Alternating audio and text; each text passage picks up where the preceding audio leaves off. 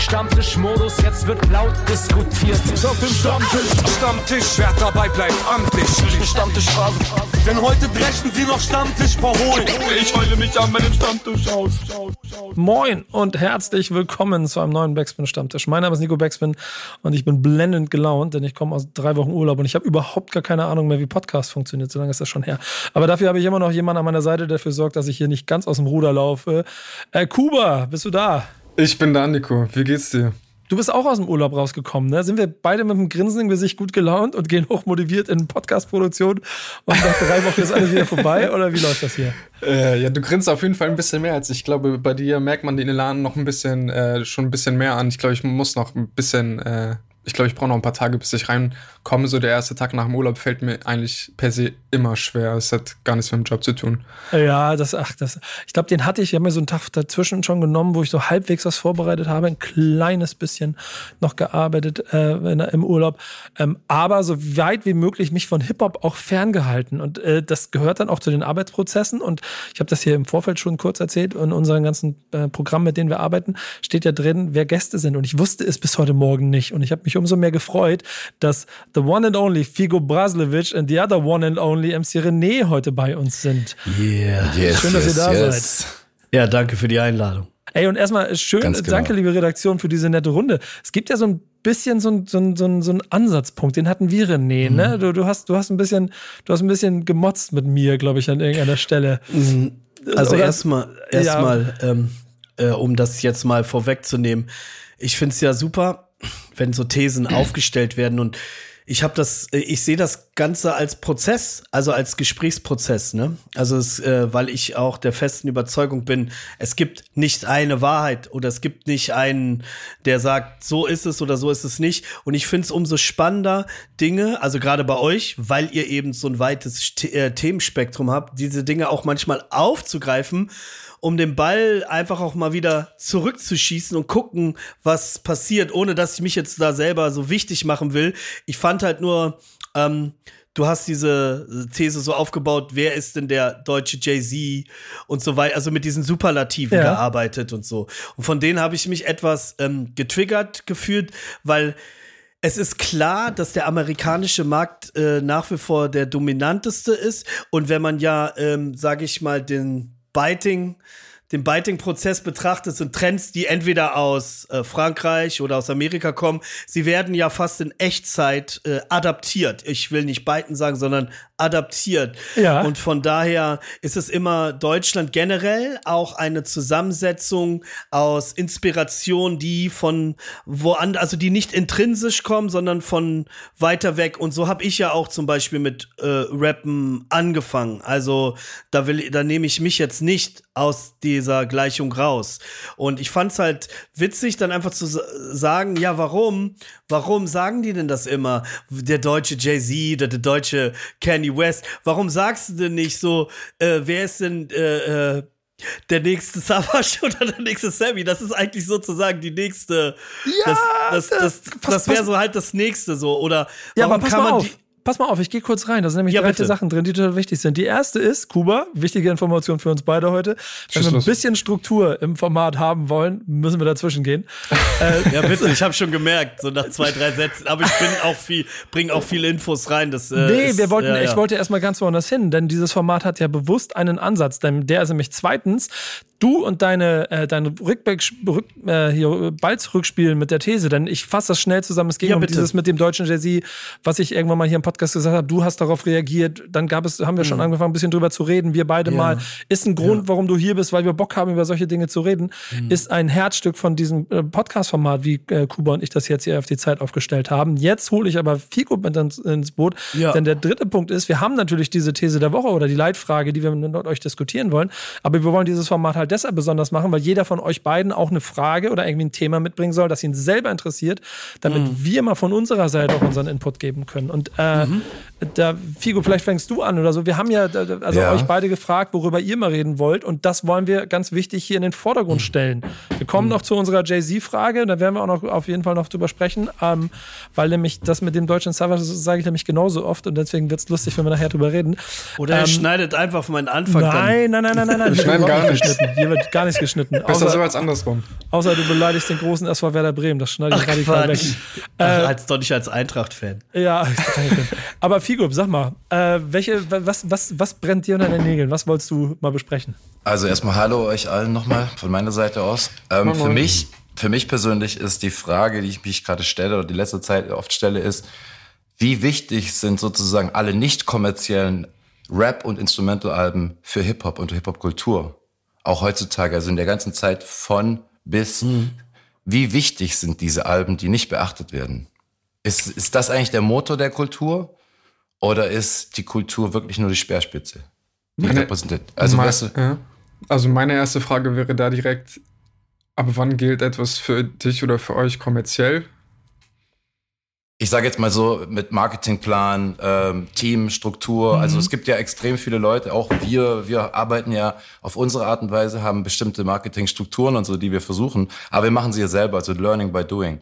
Und es gibt ja aber auch schon vorgesetzte Strukturen, in die Rapper oder Instrumentalisten reinkommen und mhm. sozusagen davon profitieren oder da halt dann von sich aus, was ich was liegen lassen. Ich sage jetzt mal, alles, was wirklich, also nicht kommerziell würde ich jetzt sagen, ähm, alles, was unter 5000 Vinyl ist. Mhm. Oder ich würde vielleicht noch hinzufügen, äh, weil ich finde die Frage wirklich äh, sehr gut und berechtigt.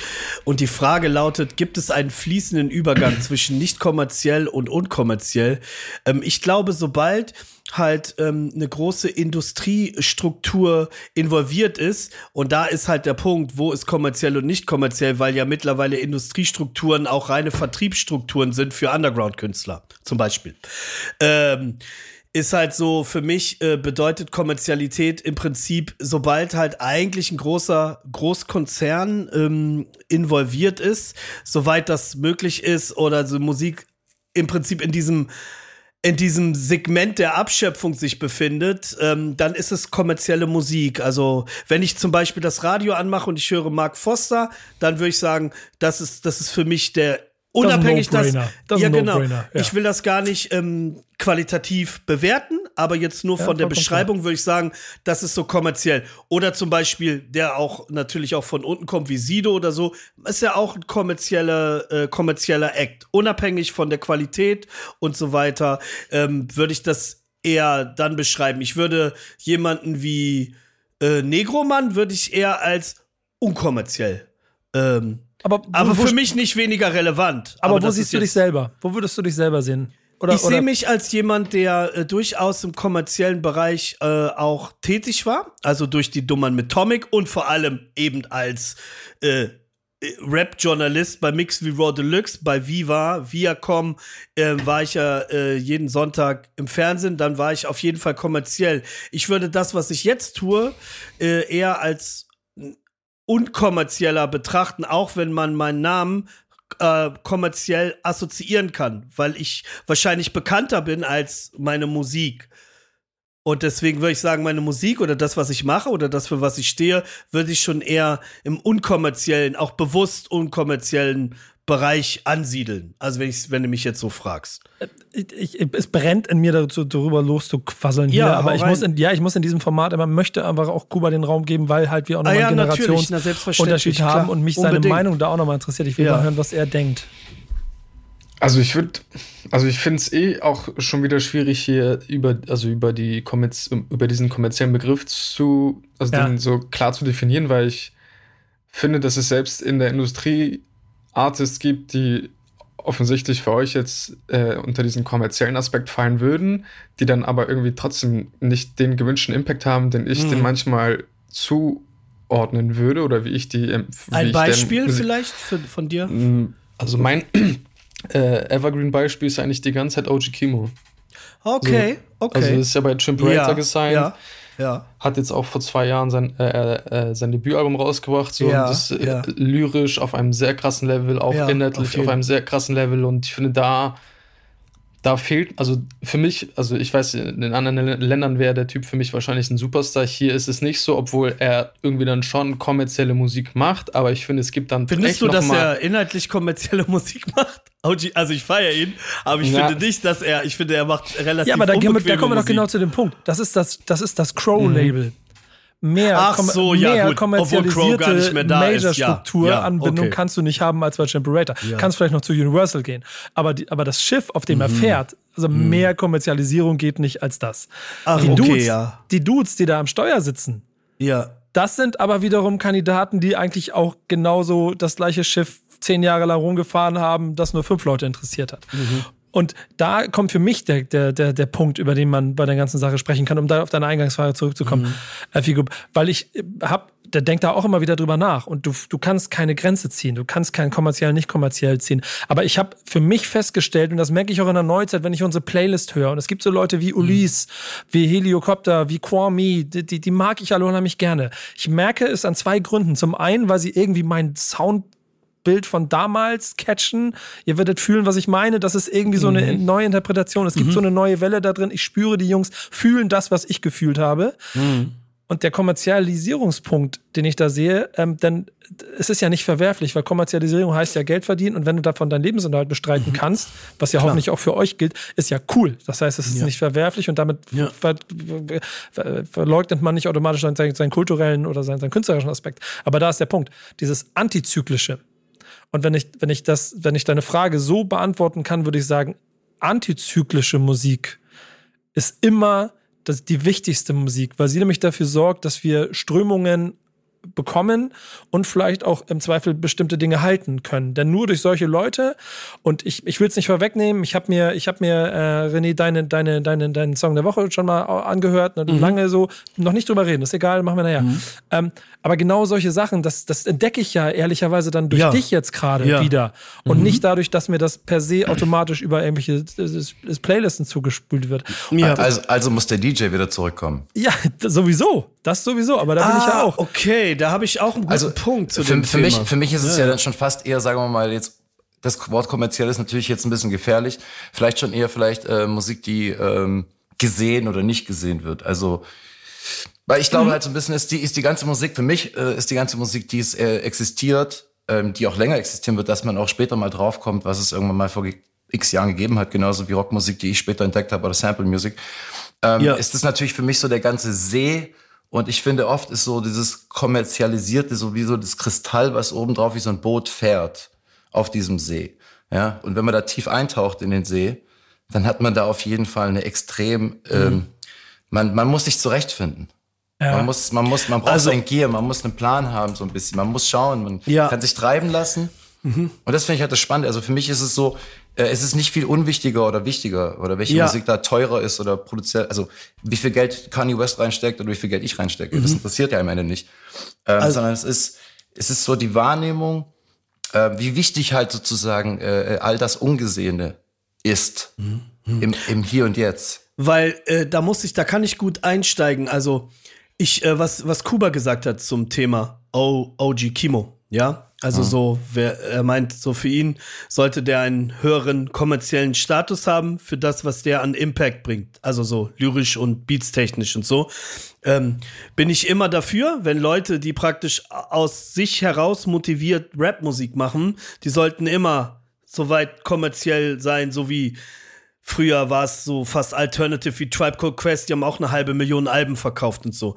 Ich glaube, die Musik, die der zum Beispiel macht oder die machen, die ist halt auch sehr in Anführungsstrichen relativ undeutsch und dass Leute da schnell äh, in ihrer eigenen Komfortzone bedroht werden, wenn es auch um Themen wie Rassismus geht, was ja auch in mhm. seinen Lyrics auch zum ja. Teil äh, rüberbringt. Ja, ja. Und ich glaube, das Problem am Begriff Kommerzialität oder wenn ich den negativ bewerten würde, ist es so, was man, das ist aber ein gesamtgesellschaftliches Ding. Das hat auch was mit Gentrifizierung zu tun, dass Musik oder Erfolg oder Qualität von Musik oft über deren Funktionalität äh, definiert wird. Ist es, funktioniert es, funktioniert es. Aber nicht funktioniert es für mich, für mein Herz, für mein Vibe, sondern funktioniert es da draußen für den verkackten Markt. Und ich glaube, daran hängen sich halt so viele auf. Eine Relevanz ist natürlich eine Relevanz, die sich auch über eine Reichweite definiert. Aber eine Reichweite ist ja auch algorithmisch definiert.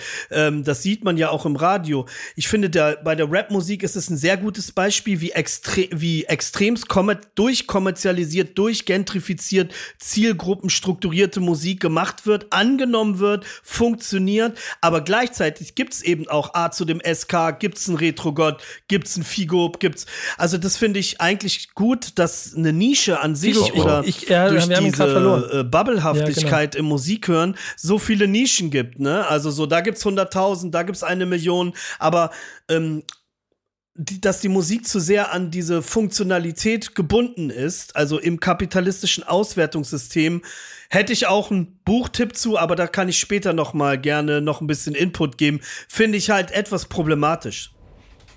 Hast du, Figo, eigentlich ähm,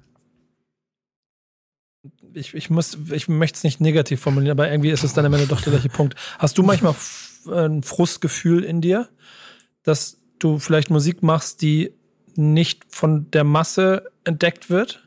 Nee.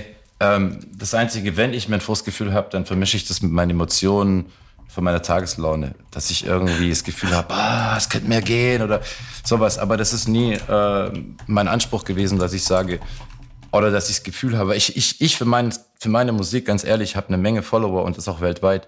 Und ich habe auch schon mehrfach in anderen Ländern gespielt und werde immer wieder eingeladen. Dadurch ist es für mich, ähm, es ist, es ist, ich würde das nicht, nicht als, als Frust oder als, als ähm, so eine Art Downer bezeichnen oder so weil ähm, ich mir sicher bin, dass, dass es in Deutschland gefühlt viele Kunstbanausen eh so oder so mhm. gibt. Ähm, und wenn man ein bisschen detaillierter daran geht, vielleicht auf andere Dinge achtet als, sage jetzt mal, das obere Paket, dann muss ich mich auch nicht wirklich wundern. Also ich bin jetzt da nicht total enttäuscht darüber. Im Gegenteil, ich bin überrascht, dass es so viele Leute gibt, die heute noch meine Musik feiern und ähm, mir so viel Feedback geben, jeden Tag. Also ich lebe vom positiven Feedback. So. Und, und wenn man mal ehrlich ist, so aus meinem Standpunkt aus betrachtet, seid ihr ja quasi, also ihr ja. beide im Prinzip, in, in, unterschiedlichen Karrierewegen, auch wenn ich jetzt mal das Wort Karriere dazu benutze, ist ja, ja so, mhm. ja, irgendwo genau in diesem Zwischenraum aus, unterm Radar für das, was äh, zeitgeistig heute in Playlisten rausgesucht wird, aber dann trotzdem viel größer als das, was, äh, du, wie gesagt, du zum Beispiel heute als Song mitgebracht hast, äh, René oder so. Ja. Und, damit, und damit ja schon dann in der eigenen, ähm, in, in, in, in, der, in der Unsichtbarkeit extrem sichtbar. Das ist cool. Ja, also, Mag ich eigentlich mal, den Widerspruch. Sichtbarkeit hatte, in der Unsichtbarkeit. Wow. Ich, Nico, ich hatte ja. ich MC werden. Ghostwriter. Ich hatte ja die, die letzte Woche oder vor anderthalb Wochen ähm, bin ich ja auch wieder, wieder mal und gar nicht so unoft jetzt auch mit René, aber vor allem jetzt auch mit einer Single, wo ich selber gerappt habe, mhm. mit Lupara, ja. äh, mit dem Track gleichgültig, sind wir in die Deutschrap brandneuliste gekommen. Und wenn man jetzt so die, äh, ich weiß nicht, ob das eine, eine algorithmische Playlist ist oder eine, eine Editorial, auf jeden Fall. Editorial. Äh, Editorial. Ja, ziemlich weit oben mit drin so und haben dann sozusagen Namen hinter mich gelassen, die momentan akut äh, brutal in Deutschland am Start sind, so, wo die ich mhm. jeden Tag mitkriege über die Medien. Und äh, da bin ich dann schon überrascht, einerseits, weil ich mich wundere, dass das passiert, wirklich. Und auf der anderen Seite freut es einen natürlich. Also so, äh, ich denke, das ist ein guter Weg, den man, den man sich so aussucht, wenn man so versucht, ähm, zu existieren, sein Ding zu machen und wirklich bewusst auch, sage ich jetzt mal, ähm, so ein bisschen Spaß dran hat, einfach irgendwie ein bisschen mal dagegen zu sein. Also gegen den Strom, gegen, gegen die mhm. Mechanismen, die jeder so vielleicht tut und die man machen muss. Und posten müssen wir auch. Aber ähm, es steht eine ganz andere, es ist ein ganz anderes Motiv einfach dahinter. Ja, es ist eine ganz andere Einstellung einfach. Also wenn ich äh, so ein bisschen darüber nachdenke, ähm, also es ist ja der absolute Wahnsinn. Es ist so krass, dass ähm, dass wir sozusagen in dieser ganzen, ich sag mal, ich nehme jetzt mal die anderen Elemente von Hip-Hop, lasse ich mal jetzt mal außen vor in unserem Gespräch, Sprechgesangskultur.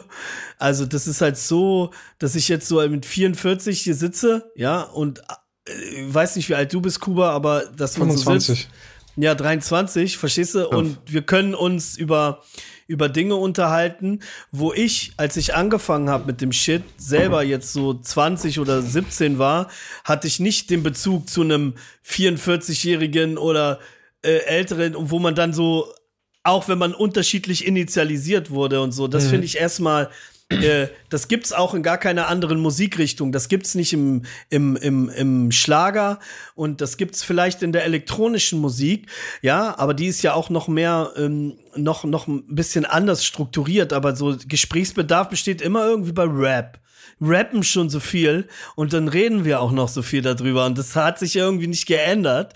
Und ich finde es ja auch spannend, weil es da auch um viele andere Themen geht. Und ähm, das würde ich halt viel, viel mehr begrüßen. Und was auch Figo meinte mit der oder was Nico meinte mit der Sichtbarkeit in der Unsichtbarkeit und so. Wenn ich das Feedback betrachte, was wir jetzt auf unsere Musik bekommen haben, viele Leute, die zum Beispiel 2003, 2004 rausgegangen sind aus aus dem, aus dem Rap-Hörer-Zyklus, weil dann auf einmal Agro kam, Bushido, also ein anderer Style war im Vordergrund, ähm, sind ja viele komplett ausgestiegen. Und die haben teilweise jetzt, äh, hören sie das wieder und entdecken, um jetzt, jetzt mal hier den großen Altruisten hier raushängen zu lassen, entdecken die jetzt dann, ah, cool, es gibt ja auch noch das und es gibt ja auch noch das. Und das ist halt das Schöne an der Sichtbarkeit in der Unsichtbarkeit, dass man seine Hörer auch zum Stück weit wieder erziehen kann, wie es damals der DJ gemacht hat, in einer Zeit, wo Leute eigentlich nur in den Club gehen, um den Scheiß zu hören, den sie eh schon die ganze Zeit hören. Ich gehöre eher zu denen, die in den Club gehen oder das ist das Geile am Beatmaker-Tum. Da gehe ich hin und höre Beats. Äh, das könnte mein nächster Track sein und so. Das feiere ich persönlich mehr, aber mir ist auch bewusst, dass man damit immer in der Minderheit ist und immer eigentlich so außen vor. Aber das mag ich immer noch, dass das immer noch so sein kann und trotzdem, sag ich mal, sowohl finanziell rentabel ist. Gut, jetzt gerade ohne Auftritte weniger, aber sonst.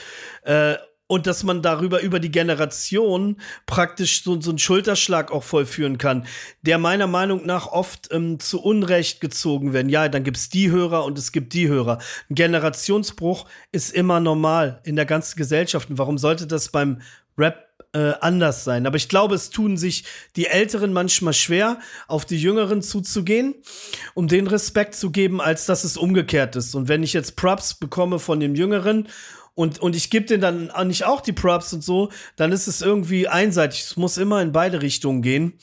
Und ähm, das ist auf jeden Fall eh immer meine Einstellung gewesen, auch wenn ich andere Musik mache, als jetzt wer anders oder so, bedeutet das für mich, ähm, ich weiß, ich, ich springe so ein bisschen von äh, Bildchen auf Stöckchen und so, aber ich, das ist halt ich, so. Ich versuche an der Stelle jetzt einzugreifen, wo ich eine Überleitung bauen kann. Ja, genau. Und äh, dazu, kannst du da reingreifen? Luft, ja, ich brauche Luftpausen bei dir, dann greife ich ein. Aber du, ja, du klar. Du, du der bist MC, so der, der keinen Platz du, du, du, du atmest nicht. Du atmest nicht, du lässt mir keine Pause. Ich habe eine gute Atemtechnik, aber ja, jetzt ja. kannst du einsetzen. Ja, genau, habe ich, hab ich schon gemerkt. Ich wollte nämlich an einer Stelle, äh, einer dieser vielen Stellen, Sorry. diesen Punkt bringen, dass du äh, ja ähm, also im Prinzip den, oder ich, ich setze nochmal anders an. Wir haben ja eine Leitfrage formuliert, ja, bitte. Kuba, die wie folgt heißt. Was wären Deutschrapper ohne amerikanische Vorbilder? Ja, denn, super. Äh, ja, ja, denn? Der, denn der, der, der, der Punkt war ja, die Einsatz, äh, eingangs schon besprochene ein bisschen Grundsatzdiskussion, die wir hatten, René, und ich, wir fangen gleich mit, ja, mit Figup an. Figup, bereite dich vor, du musst gleich antworten, äh, darauf, äh, darüber zu sprechen, weil ja, wir in Deutschland ganz oft diese Vergleichbarkeiten haben. Ja. Und ich glaube, ein Grundkern auch dieser These ist nun mal Marktrelevanz. Und ein kultureller Nährboden, aus dem in den USA Künstler entstehen, die erfolgreich sind und Leuchttürme für die ganze Welt. Und damit Vergleichbarkeiten schaffen. Und mhm. daher wahrscheinlich in Deutschland ist relativ schnell dazu kommt, mhm. dass man mit dem amerikanischen Vorbild redet, obwohl es auch genug Deutsche mittlerweile über die Zeit mhm. gibt. Aber ähm, René hat ein kleines bisschen Problem damit und hat gesagt, ich soll aufhören, den deutschen Jay-Z zu suchen. Äh, Figo, bist du cool damit, wenn wir gemeinsam den deutschen Jay-Z suchen oder sollten wir das lassen? Ähm, ich finde das ehrlich gesagt, also ich, klar, Respekt gegenüber ähm, den Urvätern, die das äh, aus der Not zum Teil gemacht haben, die etwas Weltbewegendes äh, an Start gebracht haben. Ähm, von dem her ist es schwierig, sozusagen nicht zu flexen und zu flohen, wie ein Grandmaster Cass das irgendwann auf die anderen über, übertragen hat, ja, und noch vorher Melly Mel, Cockler Rock und so weiter. Das sind ja alles Namen und Leute, die auf jeden Fall schon so Hall of Fame Charakter haben, ja. Und ähm, für mich ist es ähm, eine Sache, die ich, ich, ich kann das einerseits verstehen und finde es in voll Ordnung, wenn man das macht, dass man sagt, man sucht sein Pendant, ja, dass man einfach auch so ein bisschen das Gefühl hat, ja, Weil wir suchen irgendwo ja auch immer nach so, was ist denn mhm. Hip-Hop? Wer ist der gerade Beste? Wer ist the GOAT? So. Und ich finde, diese Frage ist ja, es ist ja eine Eindrucksfrage. Das ist ja höchstens, vielleicht kann man das nachher auf finanziellen Erfolg bringen. Man kann es auf, wie viele Alben hat er gemacht? Man kann es auf, wie oft rappt er? Wie viele Syllables? Was? Man kann es ja dann nachher wie in Statistiken, wie beim Basketball oder so, in, in alles mögliche aufteilen. Ich persönlich finde, dass Deutschland äh, so früh angefangen hat und so ihren, den eigenen Weg gegangen ist, schon früher mit den Jams äh, die ganz anders aufgebaut waren als Blockpartys. Mhm. Ähm, zum Beispiel du bei dir in dem, in dem spannenden äh, Podcast äh, mit Cora E., den du mal fabriziert hast, habe ich da so ein paar nette Sätze rausgehört von ihr. Ähm, dass sich das sozusagen schon so autark entwickelt hat. Natürlich hat man drüber geguckt und man hat die Welle gemacht und man hat alles irgendwie abgeguckt. Aber ich finde, dass das ist schon irgendwie, wenn ich mir so ein paar Rap Gestalten in Deutschland, sage ich jetzt mal so, angucke über die letzten Jahre, was die so kreiert haben, dann suche ich das seinesgleichen schon irgendwo in den USA. Also es gibt also viele, was jetzt zum Beispiel aus dem ähm, ähm, mitteleuropäischen äh, oder beziehungsweise im Nahen Osten-Raum, Menschen aus dem Nahen Osten bringen einen ganz anderen Flavor nochmal rein in die mhm. Hip-Hop-Geschichte und ihre eigene Story. Und ähm, ich finde, auch in Frankreich sieht man das sehr stark, was Afrika da für einen Einfluss hat. Ich finde, dass das nochmal ähm, auf jedes Land sozusagen, äh, kann schon stolz drauf sein, auf die eigene Entwicklung finde ich am Ende des Tages. Ich glaube, das ist was auch Bambata hätte wollen, dass nicht äh, am Ende sich das nur auf Bambata zuspitzt. Ja? Also, dass alle sagen, ja, Bambata ist the greatest und weil im Endeffekt dieses Pendant suchen ist, ist ja so eine, wer braucht denn das Pendant? Also, das wer, hat auch wer was braucht, mit dem Komplex zu tun, so ein bisschen. Ich weiß nicht, aber für mich, äh, es Inwiefern? ist natürlich. Inwiefern mit Komplex? Ähm, dass, äh, dass man nicht ähm, denkt, man ist nicht gut genug. Ähm, und ähm, das Problem ist halt an der, an diesen Vergleichen mit den Superlativen ist, dass, dass man denkt, ja, das eigene ist, ist nicht gut genug und so. Meiner Meinung nach. Ich glaube auch, das Problem, das liegt auch in, in der History, also in unserer History. Wir hatten damals ähm, in den 30ern oder 20ern, 30ern oder 40er Jahren des letzten Jahr, Jahrtausends gab es ja eine, eine ziemlich bunte kulturelle Vielfalt auch in Deutschland, auch was im Bereich von Chanson, im Bereich von Jazzmusik und so weiter. Also Leute, die halt äh, künstlerisch auf der Höhe ihrer Zeit waren und durch halt praktisch dieses Ausradieren durch den Nationalsozialismus ähm, hat sich eine ganz komplette Kultur, also so im filmischen Bereich, im also eine Avantgarde, Leute, die Akzente gesetzt haben musikalisch, hat sich ja komplett ausradiert hier in diesem Land. Das darf man halt nicht vergessen vergessen. Und dadurch ist eben meiner Meinung nach auch ein riesiges Vakuum entstanden und halt eben auch Musik, dass man nicht über die Realität gesungen hat, weil die so scheiße war, sondern eher über die Berge sind schön. Und dadurch ist ein ganz anderes Vakuum meiner Meinung nach entstanden, mit dem ich mich auch als, sag ich mal, mit Migrationsbiografie gar nicht identifizieren konnte, um jetzt den Anschluss wieder zu diesem Amerika-Ding zu machen. Und dann war das Wolfgang Petri vor meiner Haustür. Nein, das bin ich nicht. Ich habe nichts gegen den. Ich habe gar nichts dagegen.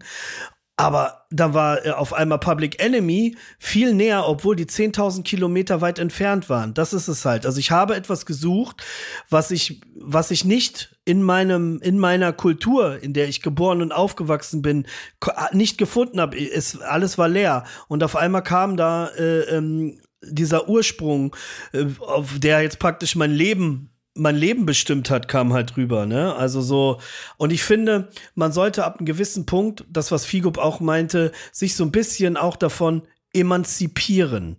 Also Aber ich finde, wir können stolz sein auf, auf das, was die Deutschen, also unabhängig davon jetzt, äh, ob die Musik mir geschmacklich gefällt oder nicht, aber der Markt, der sich, der sich entstanden hat, weil Kids von heute, ich meine, Travis Scott und, und, und bestimmte Leute sind auf jeden Fall noch bestimmt interessant und, und die Amerikaner schaffen das ja auch, ähm, solche Musik äh, äh, äh, kommerziell zu vermarkten und aber auch dann das Modernste, was es gibt, das schaffen wir in Deutschland nicht so gut, finde ich. Ja, das ist, glaube ich, der einzige Haken, den wir hier haben, weshalb ich glaube ich noch kein Jay Z so richtig rausspringt, weil immer man das Gefühl hatte, so der aktuell coolste Rapper, der es sein könnte, bringt dann am Ende doch nicht wieder so ein Album, sondern er lässt macht dann halt wieder gerade den aktuellen Style oder er macht irgendwie so gewisse Sachen. Weißt du, was ich meine? Das und ist so mein mein Problem irgendwie hier, glaube ich, in Deutschland. Same. Und ich kann dir die direkte Antwort auf äh, die, die, die, und den, den Punkt, den du dann hattest da drin, äh, René, genau dadurch geben. Ich habe äh, ein bisschen rumgespielt mit diesem deutschen Kendrick mhm. Lamar suchen. Natürlich mache ich das auch immer ein bisschen plakativ. Klar, ist ja auch ein bisschen reine, ist ja auch ein bisschen also, Jobkalkül dahinter. Ist ja normal. Social Media Posts am Ende. Bisschen Trigger, ja, ein bisschen, ja, bisschen, bisschen Leute Trigger hat ja geklappt lassen. bei mir. Ja, inklusive auch OJ, auch OJ Kimo selber, den ich der deutschen Kendrick ja. Lamar genannt habe, der hat dann auch ein bisschen damit rumgespielt. Und bla. ja, klar. Ähm, insofern, ja. das ist ja klar. Aber es gibt ja genau das, was Figup sagt, bestimmte Grundpunkte. Und ich habe in Deutschland bisher noch keinen Rapper gefunden, der es geschafft hat, Straße und Gesellschaftsmitte mhm. hinter sich so zu vereinen, so dass ich das Gefühl habe, dass er gleichzeitig aber auch eine ein, eine saubere, positive Botschaft in die mhm. Welt hinausbringen möchte. Haftbefehl ja. ist in einer gewissen Form ein, ein, mhm. ein, ein, ein, eine Stufe davor und knapp an diesem Punkt. So. Aber ich habe ja noch nie diesen Typen gefunden, der genau Also nach den Bewertungen, die du jetzt praktisch für dich selber wünschst, dass es diesen äh, Schulterschlag gibt, den lyrischen zwischen jemandem, der Street ist, aber gleichzeitig auch überkrass conscious. Einfach nach so. dem faktischen also, Impact, den ein Kendrick Lamar in den USA in der Kultur hatte, die mich in Deutschland genauso prägt. Die einen anderen anderen, eine andere Basis hat, ist klar. Aber mhm. genau deshalb suche ich hier dann nach demjenigen, der die, diese Welten vereint. Weißt du, was dir zum Beispiel fehlt? Und ich hatte das Gefühl so stark in den letzten Wochen, ganz ehrlich, ich habe es am René auch erzählt. Es gibt leider in Deutschland, anders wie in Frankreich mhm. oder so. Ich meine, wenn es um Fußball geht, dann sind die alle Städte verstritten und so. Aber im Hip-Hop oder wenn ich da so als, äh, wenn ich Gast war und ich war in Marseille und ich habe gesagt, ich fahre heute Abend nach Lyon, dann haben mir die alle erzählt, wo ich hingehen soll. Und zwar die Leute aus Marseille und sie waren stolz drauf. Oder Place de Republik, bla bla bla, Opera, da kannst du Breaker finden, da kannst du dies. Die kennen sich aus, die kennen ihre Plätze. Und ich finde in Deutschland zum Beispiel, was mir ganz arg fehlt, ist, es gibt halt Berlin und dann so zwei, drei Städte mhm. noch, Hamburg, Köln, und der Rest ist wie so tot. Und ich habe so das Gefühl, ähm, es, es fehlt so ein Song, so jemand eben, der, dieser Rapper, der sozusagen es schafft, diese bestimmten Plätze jeder einzelnen Stadt zu benennen und sie zu würdigen. Also den Hasselbachplatz, ja, den Kotti und so weiter. Also bestimmte Plätze so in einem Song zu vereinen, so dass man mal das Gefühl hat, es gibt auch mal ein gemeinsames. Wenn wir gerade beim Rapper sind, wieso fragt eigentlich nie jemand nach dem besten Produzenten in Deutschland? Mhm. Weißt du, weil da gibt's Dre, da gibt's da gibt's Leute, die sind viel größer als alle Rapper da drüben. Ja. Und, wird, wird immer leise gefragt und dann wird OZ geantwortet. Ja, klar, der erfolgreichste oder der bei Drake ankommt oder so. Ja, Aber ich genau. meine jetzt, ja, ja. was sind so, so, die Kriterien in Deutschland kann man noch nicht mal checken, so, ja. So ja, glaub, Leute, Leute, Leute zum Beispiel bringen bring mich immer auf Bu nur Boombap runter, aber wenn du mal reinziehst, was ich so generell eigentlich mein ganzen Katalog anhörst, wirst du merken, wie, wie, wie breit das Spektrum allein durch die Tempis sind und mit wie vielen Leuten, mit unterschiedlichen Leuten ich gearbeitet habe, von Straße bis Conscious bis sonst was. Da entwickelt sich ja jedes Mal die Musik so. Und klar ist es vielleicht für den Laien dann irgendwie so unspannend. Mhm. Aber für die Szene oder für, für die Medien in der Szene gibt es interessante, so interessante Leute, die einfach übersehen werden. ja, aber das ist, das ist ja wieder Hip-Hop. Das ist das, dieses Suchen. Das ist das Reingehen, Diggen und Dinge finden und die spannend wenn du dir machen. Mal, wenn du die dir Pla mal überlegst, äh, dass eigentlich der, der die meisten Streamings mit hat, also eigentlich auch so, so wie One Two, der zu eine Million äh, Zuhörer, der ist total large und, und ist aber so super still, still large. Also nicht still large, sondern still large. Also hat eigentlich viel, viel mehr Aufrufe als die sogenannten harten Motherfuckers da draußen. Und so, da, äh, äh, das ist halt so, weißt du, manchmal denke ich so, der, der gehört wird, ist immer der, der am lautesten brüllt. Ne? Das ist jetzt Aber das hast, du als, das, das, hast du als Rapper ja genauso. Äh, ja, ganz genau. Dein ganzes Leben lang quasi gelernt und auch proklamiert. Ähm, es geht ja dann bei diesen Begrifflichkeiten ja auch immer so ein kleines bisschen um, und das ist jetzt die Überleitung zu deiner Frage. Mhm. René, pass auf, wieder Kuba, wieder. Word. Du musst mir helfen mit meiner Überleitung. Ähm, also, die, die, jetzt habe ich meinen Faden verloren. Diese, dieses, dieses Plakative, dieses Gefühl von Superlativ hängt natürlich auch mit Zahlen zusammen. Ja. Mit der Macht den Gesamtimpact, den ein Künstler nicht nur musikalisch, sondern als Gesamtinszenierung hat. Und die sind ja über die Jahre auch so groß und relevant geworden und immer größer geworden, mhm. dass es sowieso äh, mehr um One-Man-Shows bei der mhm. ganzen Sache geht. Und da hast du einen Ansatz, über den du nochmal diskutieren wolltest. Wer ich jetzt? Ja, das war die Überleitung zu dir. Weißt du noch, worüber Also erstmal, erstmal finde ich, sollte man die grundsätzliche wirtschaftliche Funktionalität und, und das, dass man sich darauf immer einen runterholt, wie krass die Zahlen sind und so. Ich finde, das sollte man generell mal in Frage stellen und da sollte man mal wieder ein bisschen von wegkommen, ähm, weil das generiert auch irgendwie eine, finde ich meiner, meiner Meinung nach, so eine gewisse Unzufriedenheit. Ähm, anstatt sich eigentlich wieder eher auf das zu konzentrieren, was die Musik ja tatsächlich, ähm, wofür Musik ja eigentlich auch da ist für die Gesellschaft, um Gefühle einzufangen, ähm, Ängste oder auch Stärke oder so. Ne? Also so es ist halt so, es ist viel zu sehr, viel zu sehr geht's nur um diese Verwertbarkeit von von, von Musik und so.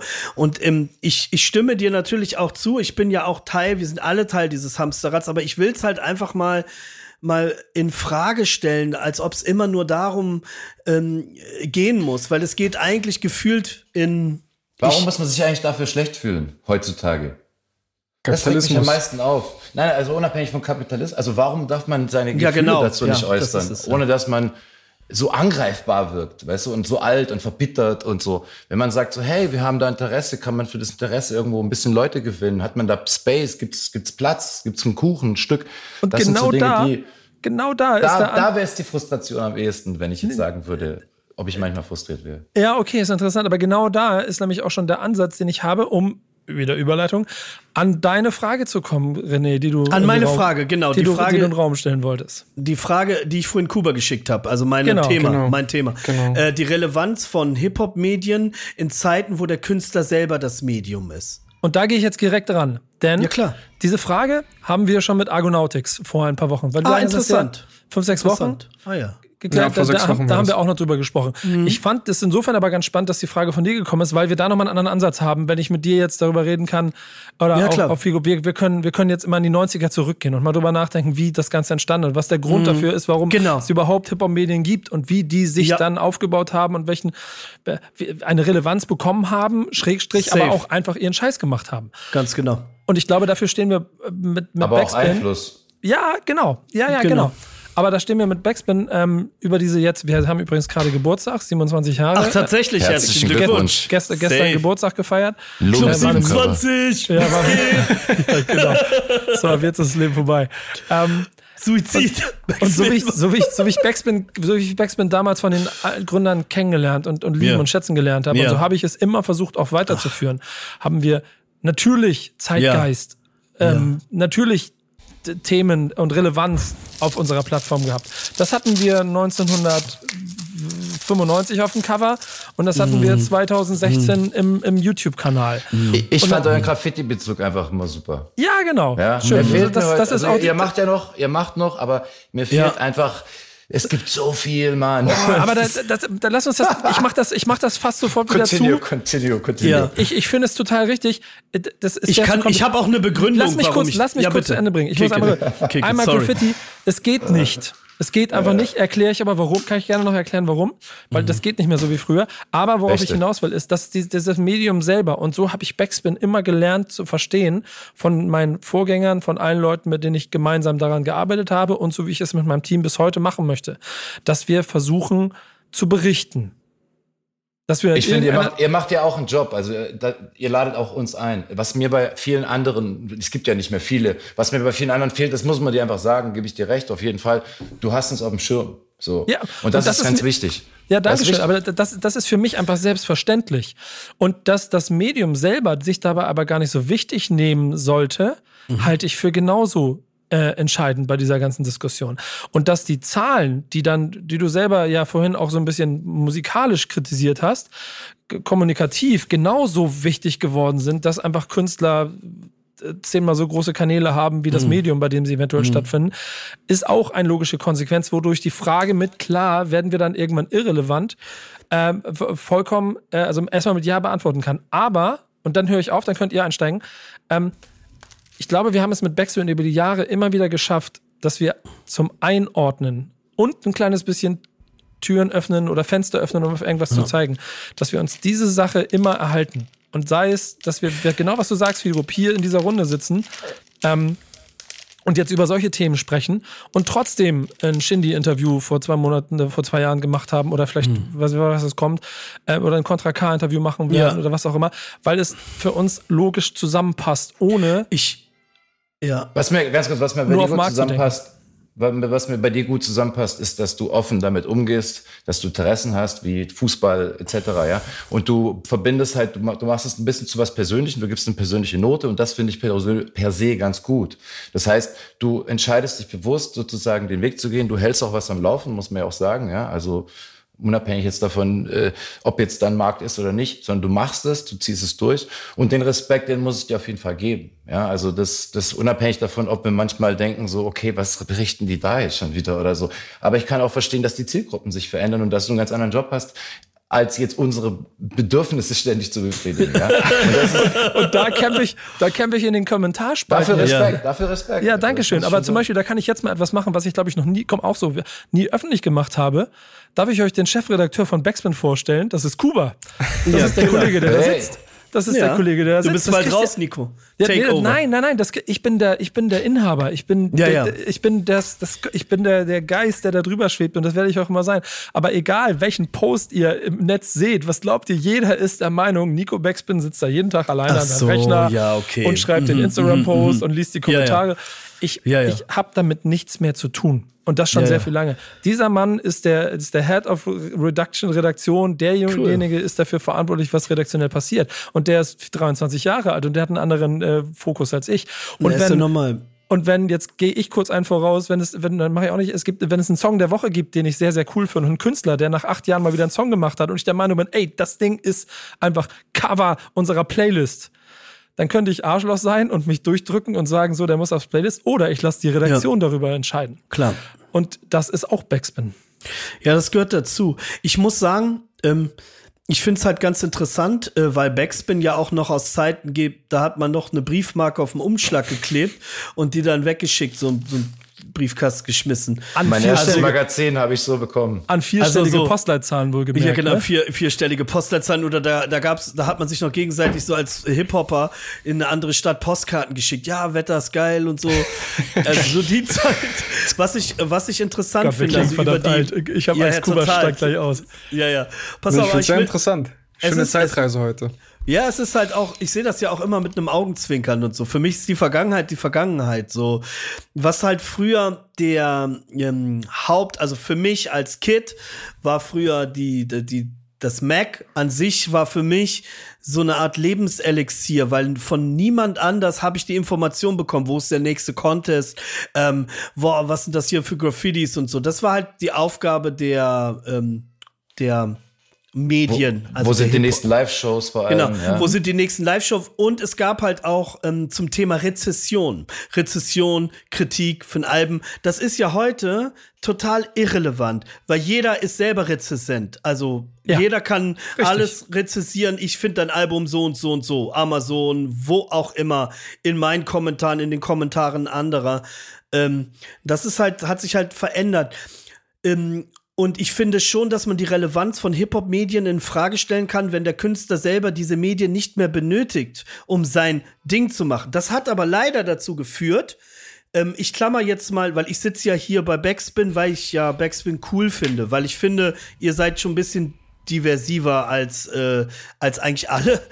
Ähm, ist halt so, dass sich keiner mehr traut, und das ist ein generelles, generelles Problem des Musikjournalismus in Deutschland oder von mir aus auch Europa. Es traut sich keiner, wirklich mal auch kritisch zu sein. Weil ja der, der interviewt wird, ähm, ist ja vielleicht, äh, kommt dann beim nächsten Mal nicht mehr. Also ist es halt eine riesengroße Deutschrap-Speichelleckerei, ähm, dass sich keiner mal traut. Also gerade bei diesen Themen, die wir in den letzten Monaten hatten, also jetzt hier toxische Männlichkeit, Rassismus, bla bla bla es ist tatsächlich so, so, das ist aber auch ein Problem von Sat 1, sobald der Druck durch, durch die Twitteraturkritiker so groß wird, dann werden, ja, natürlich, natürlich sind wir dagegen. Dann wird sich halt meiner Meinung nach so immer eher positioniert, ähm, wie das Fähnchen gerade weht. Also, das ist sozusagen meine Kritik daran. Ist jetzt, ist jetzt nicht das Warte, warte, warte, warte, ich muss ja. den letzten Punkt noch sagen, weil ich will meinen äh, mein Text hier konstruktiv enden und nicht, dass ich irgendwie die Hip-Hop-Medien generell verbashe. Für mich ist das total elaboriert. Es gibt kein Schwarz-Weiß. Auch nicht für mich. Was ich mir wünsche, für alle Hip-Hop-Medien da draußen, dass sie anfangen, ihre eigenen Themen zu entwickeln und nicht nur ein reiner Sortierer sind ähm, für den Consumer da draußen, sondern dass die Themen, die man über die man spricht, so so wie jetzt bei einem Stammtisch oder was weiß ich, das ich finde, das sollten alle eigentlich machen, ähm, dass man mit eigenen Themen, also in aus sich selbst heraus motiviert seinen Journalismus macht und nicht immer nur so eine Art Rea reaktionär ist. Ja, ich reagiere nur auf das, ich reagiere noch nur auf das. Das würde ich mir wünschen. Und natürlich, dass dass man immer den heißen Scheiß so entdeckt. Aber dafür brauche ich das Hip-Hop-Medien nicht mehr. Dafür habe ich ja, bin ich ja schon algorithmisch gebrieft. Also das, das ist jetzt nicht unbedingt, also für mich jetzt. Äh, für andere ähm, ist das sicherlich was anderes. Aber das würde ich mir wünschen, dass, dass, dass die Hip-Hop-Medien in Deutschland endlich anfangen, ihre eigenen Themen noch mehr on the map zu bringen. Also so nicht Agendas oder Ideologien, sondern weiß ich nicht. Also ich würde es mir wünschen. Ähm, vielleicht liege ich auch falsch. Ich finde das hier sehr durch diese Podcasthaftigkeit, die so aufgekommen ist in der letzten Zeit, ist das ja brillant, dass man einfach die Zeit hat zu sagen, was man zu sagen hat und ihr könnt einfach alles abdecken. Aber dafür muss man auch äh, Bock haben so drauf. Ne? Und das ist, glaube ich, bei vielen, die sehen sich dann eher nur noch als äh, Unternehmen ähm, gesteuert von der Verlagsgruppe im Hintergrund. Und das ist halt aber nicht nur ein Hip-Hop-journalistisches Problem, sondern generell Musikjournalismus. Das ist, äh, und die Specs ist das beste Beispiel, nicht der Rapper, das Mac. Die waren früher so krass kritisch und die sind jetzt nur noch ein handverlängerter Arm von irgendeinem äh, Verlagsmanagement und so. Und das ist halt ist eigentlich erbärmlich, ja. Ja, genau. Ja, aber wie gesagt, das äh, ich wollte jetzt positiv. Du machst, du machst, dir, du machst dir in zwei halben Sätzen vier Themen auf, die wir jetzt alle ja, wieder einfangen weiß. müssen. Ach, das, Scheiße. ich merke schon, das macht schon Spaß mit dir. Ähm, aber Figo, du hattest zwischendurch noch was zu sagen. Nee, ich bin fertig. Also ich wollte. Nee, Figo. Ich habe Figo gefragt. Entschuldige, Mario. ich, ich mute oh, dich gleich, René. Ja, mute mich. Ja. Also, ähm, also für mich ist es so, dass Magazine auf jeden Fall extrem wichtig sind. Ähm, ich finde, es ist natürlich heute also ich sage jetzt mal Magazin, in erster Linie nehme ich jetzt mal das Blatt in die Hand. Ähm, was ich cool fände, wenn man zum Beispiel so ein Almanack einmal im Jahr bringen würde. Ja, dass man so wirklich versucht, so extrem ein schönes Buch zu machen. Es gibt von mir tausendmal oder so und man macht es auch zum guten Zweck, dass die Leute bezahlt werden, die es äh, kreieren und so, indem man halt so Prinzip diese ganze Szene zusammenhält. Mir fehlt so das ein bisschen, weil mhm. äh, ich selber, ich selber habe jetzt nicht so das größte Problem, weil ich kenne Gott und die Welt.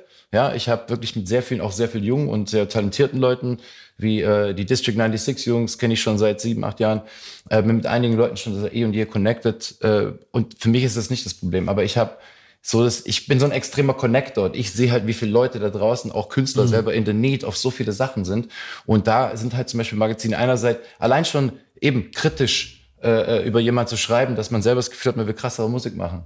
Ja, und solche Sachen, äh, das, das, das fehlt mir einfach ein bisschen. Ne? Das ist eine andere Zeit, das ist mal ganz klar. Also Kuba, du wirst wahrscheinlich äh, wann hast du das letzte Magazin im Laden gekauft, ja? Also unabhängig von Vor ein paar Wochen habe ich mir eine Zeitschrift gekauft, aber es war ja? tatsächlich, glaube ich, das erste Mal seit vielen Jahren. Aber es war ja. tatsächlich sehr angenehm, mal wieder was in der Hand zu haben. Ja, ja es, ist, es, ist, es ist was Angenehmes, ähnlich wie eine Platte in der Hand zu haben, anstatt den Download. Also man, mhm. man, ich glaube schon, dass es erstmal immer dieses große Einbrechen gibt. Guck dir Vinyl an, ja. Als die digitalen Downloads kamen und so hat die Industrie gedacht, oh mein Gott, das schaffen wir nie. Die haben sich jetzt da wieder eingenistet, aber die Vinyls und auch für Independent-Leute laufen, ich glaube, besser als je zuvor. Mhm. Ähm, oder zumindest seit einiger Zeit extrem gut. Und wir machen ja auch extrem viel Vinyl. Ähm, ich denke, das Haptische ist immer noch sehr wichtig, um auch ein gewisses Fan Dasein zu kreieren, weil es ist ja eigentlich echt nur noch so ein User, ich, ich schmück mich mit irgendwas, mach schnell ein Tanzvideo zu irgendwie dem Song und also, dass man dem, den User auch so ein bisschen wieder so ein bisschen kitzelt und sagt, Moment mal, ey, beweg dich mal so zu unserer Musik. Oder es fehlt halt natürlich auch die, die Interaktion der Künstler ein bisschen.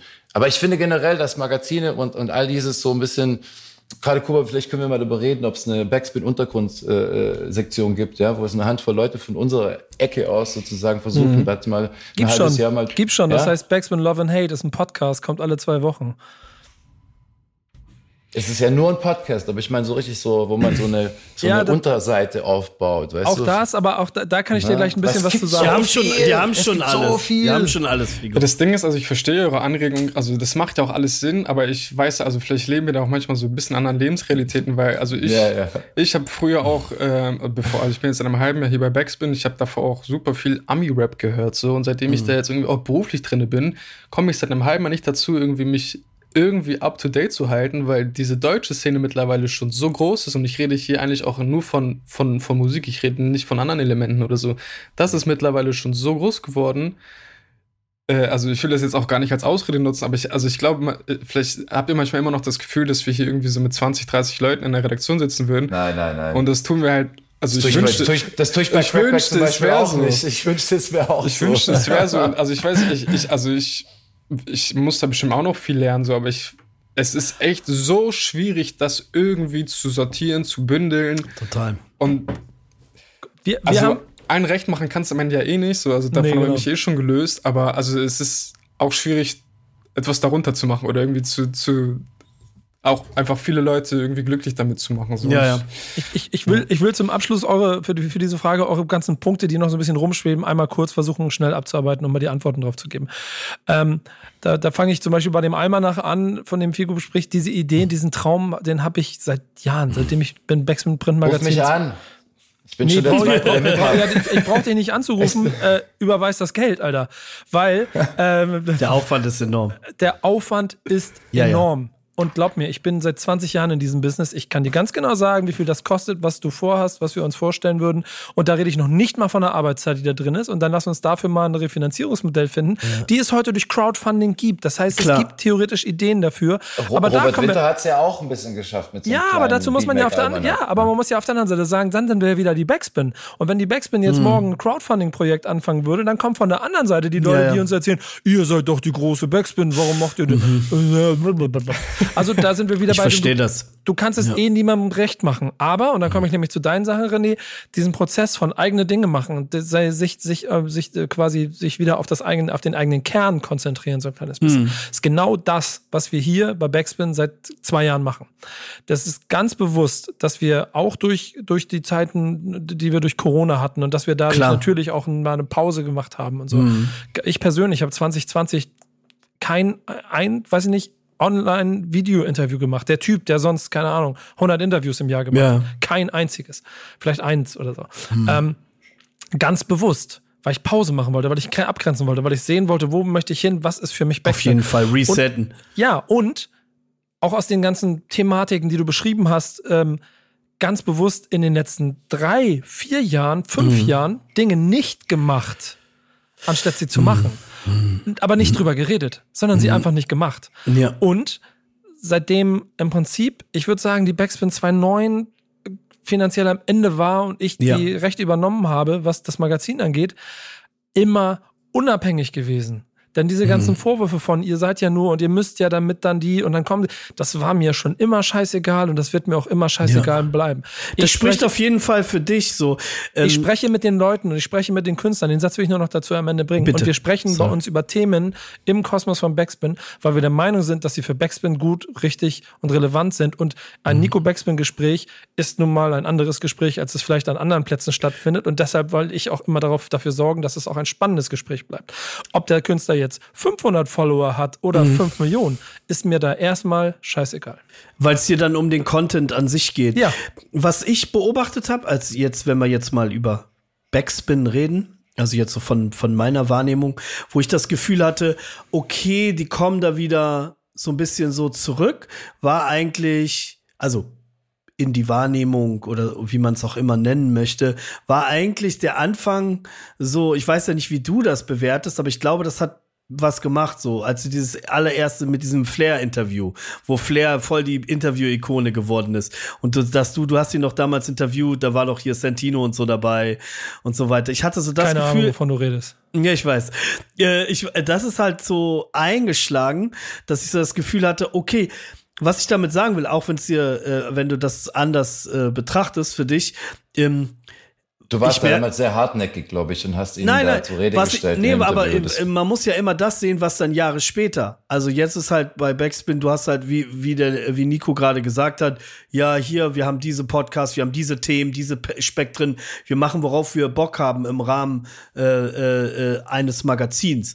Und ähm, das ist ja so, was man draus macht mit Impact, weißt du, egal wie der Impact ist. Aber so, weißt du, was das Schöne ist? Die, die Interviews und diese Knaller und die Leute, von denen alle mal wieder reden, so die habe ich aus keinem anderen Grund gemacht. Ja, nee, ich weil das, nicht, du konntest ja auch nicht wissen, was gemacht. passiert. Wie willst du denn wissen, was passiert, nee. wenn, wenn, äh, wenn der Kollege da auf einmal vom Leder zieht?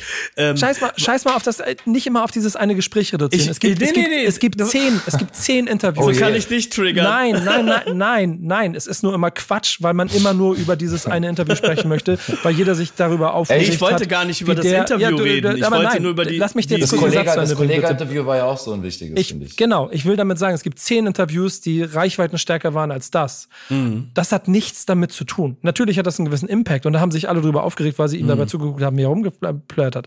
Der entscheidende Kern ist aber, ich habe überall immer versucht, interessante Gespräche zu führen und irgendwelche äh, Content zu liefern und, und, und, und ein Paket zu liefern, das halt anders und, und in meinen Augen relevant ist.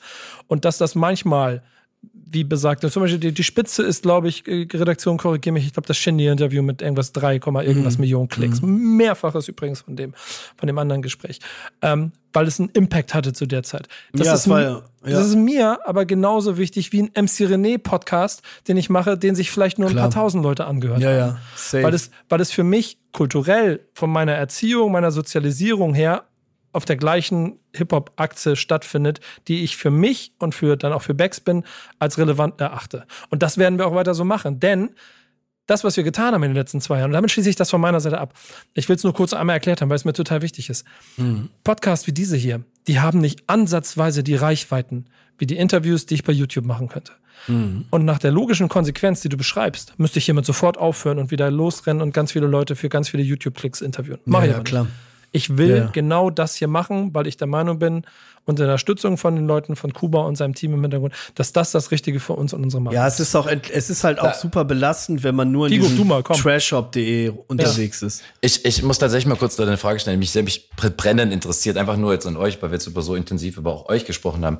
Wie werdet ihr in Zukunft mit mit schwierigeren Rappern und Themen umgehen? Gebt ihr denn Plattform, wenn es kontrovers ist? Oder würdet ihr sagen, nee, ganz ehrlich, ist uns ein bisschen zu heikel? Ich fände es persönlich nicht schlimm, wenn man mal sagt, nö. Ja, das also ist so mein Gefühl, weil da sind wir wieder bei dem Punkt gegen. Das will ich auch Kuba gerne sozusagen mhm. fragen. Also ja, euch beide, wie ihr da, du als erfahrener Hase, ja, der durch alles schon durch ist und du vielleicht als jemand, der damit konfrontiert wird in Zukunft. Weil es gibt nicht, dass ich mich jetzt auf eine bestimmte Seite stellen werde, mhm. aber wir stehen halt für gewisses etwas, wo wir sagen, wir sind nicht antifeministisch und so weiter, wir sind nicht für Gewalt, wir sind nicht, egal woher wir kommen, so, wir wollen ein gutes Leben, ja. Und mhm. ähm, es gibt halt viel Polemik und viel Aggression und viel natürlich überspitzte, ähm, vor allem Provokation. Und manche Leute verrennen sich auch ganz schön heftig, finde ich, in diesem Ding, äh, wo ich das Gefühl habe, so, ähm, die haben zwar ihre Aufmerksamkeit an bestimmten Ecken, aber wie geht ihr in Zukunft damit um? So, das ist meine persönliche Frage, einfach, äh, ja. Also ich für mich kann sagen, also ich bin kein Freund des Cancels, sondern eigentlich immer ein Freund davon, irgendwie miteinander zu sprechen, Dialog zu suchen, weil ich, also das merkt man irgendwie auch aktuell in politischen Thematiken, dass sich die Fronten da mittlerweile so verhärtet haben über die Jahre, dass man da eigentlich gar nicht mehr drüber reden kann. So, und ich glaube, äh, das, äh, das könnte auf jeden Fall noch nach hinten losgehen. Genauso sehe ich das da auch. Ich habe aber auf jeden Fall auch schon die Erfahrung gemacht, dass es auf jeden Fall auch schwieriger wird, dann mit gewissen Leuten dann auch über solche Themen zu sprechen, weil das dann halt auch einfach sehr schnell Themen sind, äh, über die mhm. nicht gesprochen werden sollte. So. Also, mhm. weil damit macht man sich ja natürlich dann auch als Künstler sehr angreifbar so und wahrscheinlich sind es auch aktuell Thematiken, mit denen man sich, äh, wo man, ich glaube, deswegen sagen die Leute auch teilweise gar nichts, weil sie Angst haben, was falsch zu sagen oder weiß nicht, also auch wenn es teilweise so so, so, so banale Dinge sind, wo ich mir denke, so reicht, wenn du irgendwie einmal kurz was postest oder so, mhm. mitzubekommen, dass du von irgendwas Bescheid weißt, aber dann nichts kommt, finde ich dann auch einfach schwierig so. Also, Thema Groupies. Ja, nein, aber Jungs, das ist alles schon wieder zu pausch, viel zu pauschal und viel oh. zu gefährlich ist dann genau in diesen Kategorien zu denken. Denn mhm. ähm, wir selber als Redaktion haben in der Vergangenheit, was ich schon vorhin schon mal angedeutet habe, ganz viel auch einfach bewusst nicht gemacht.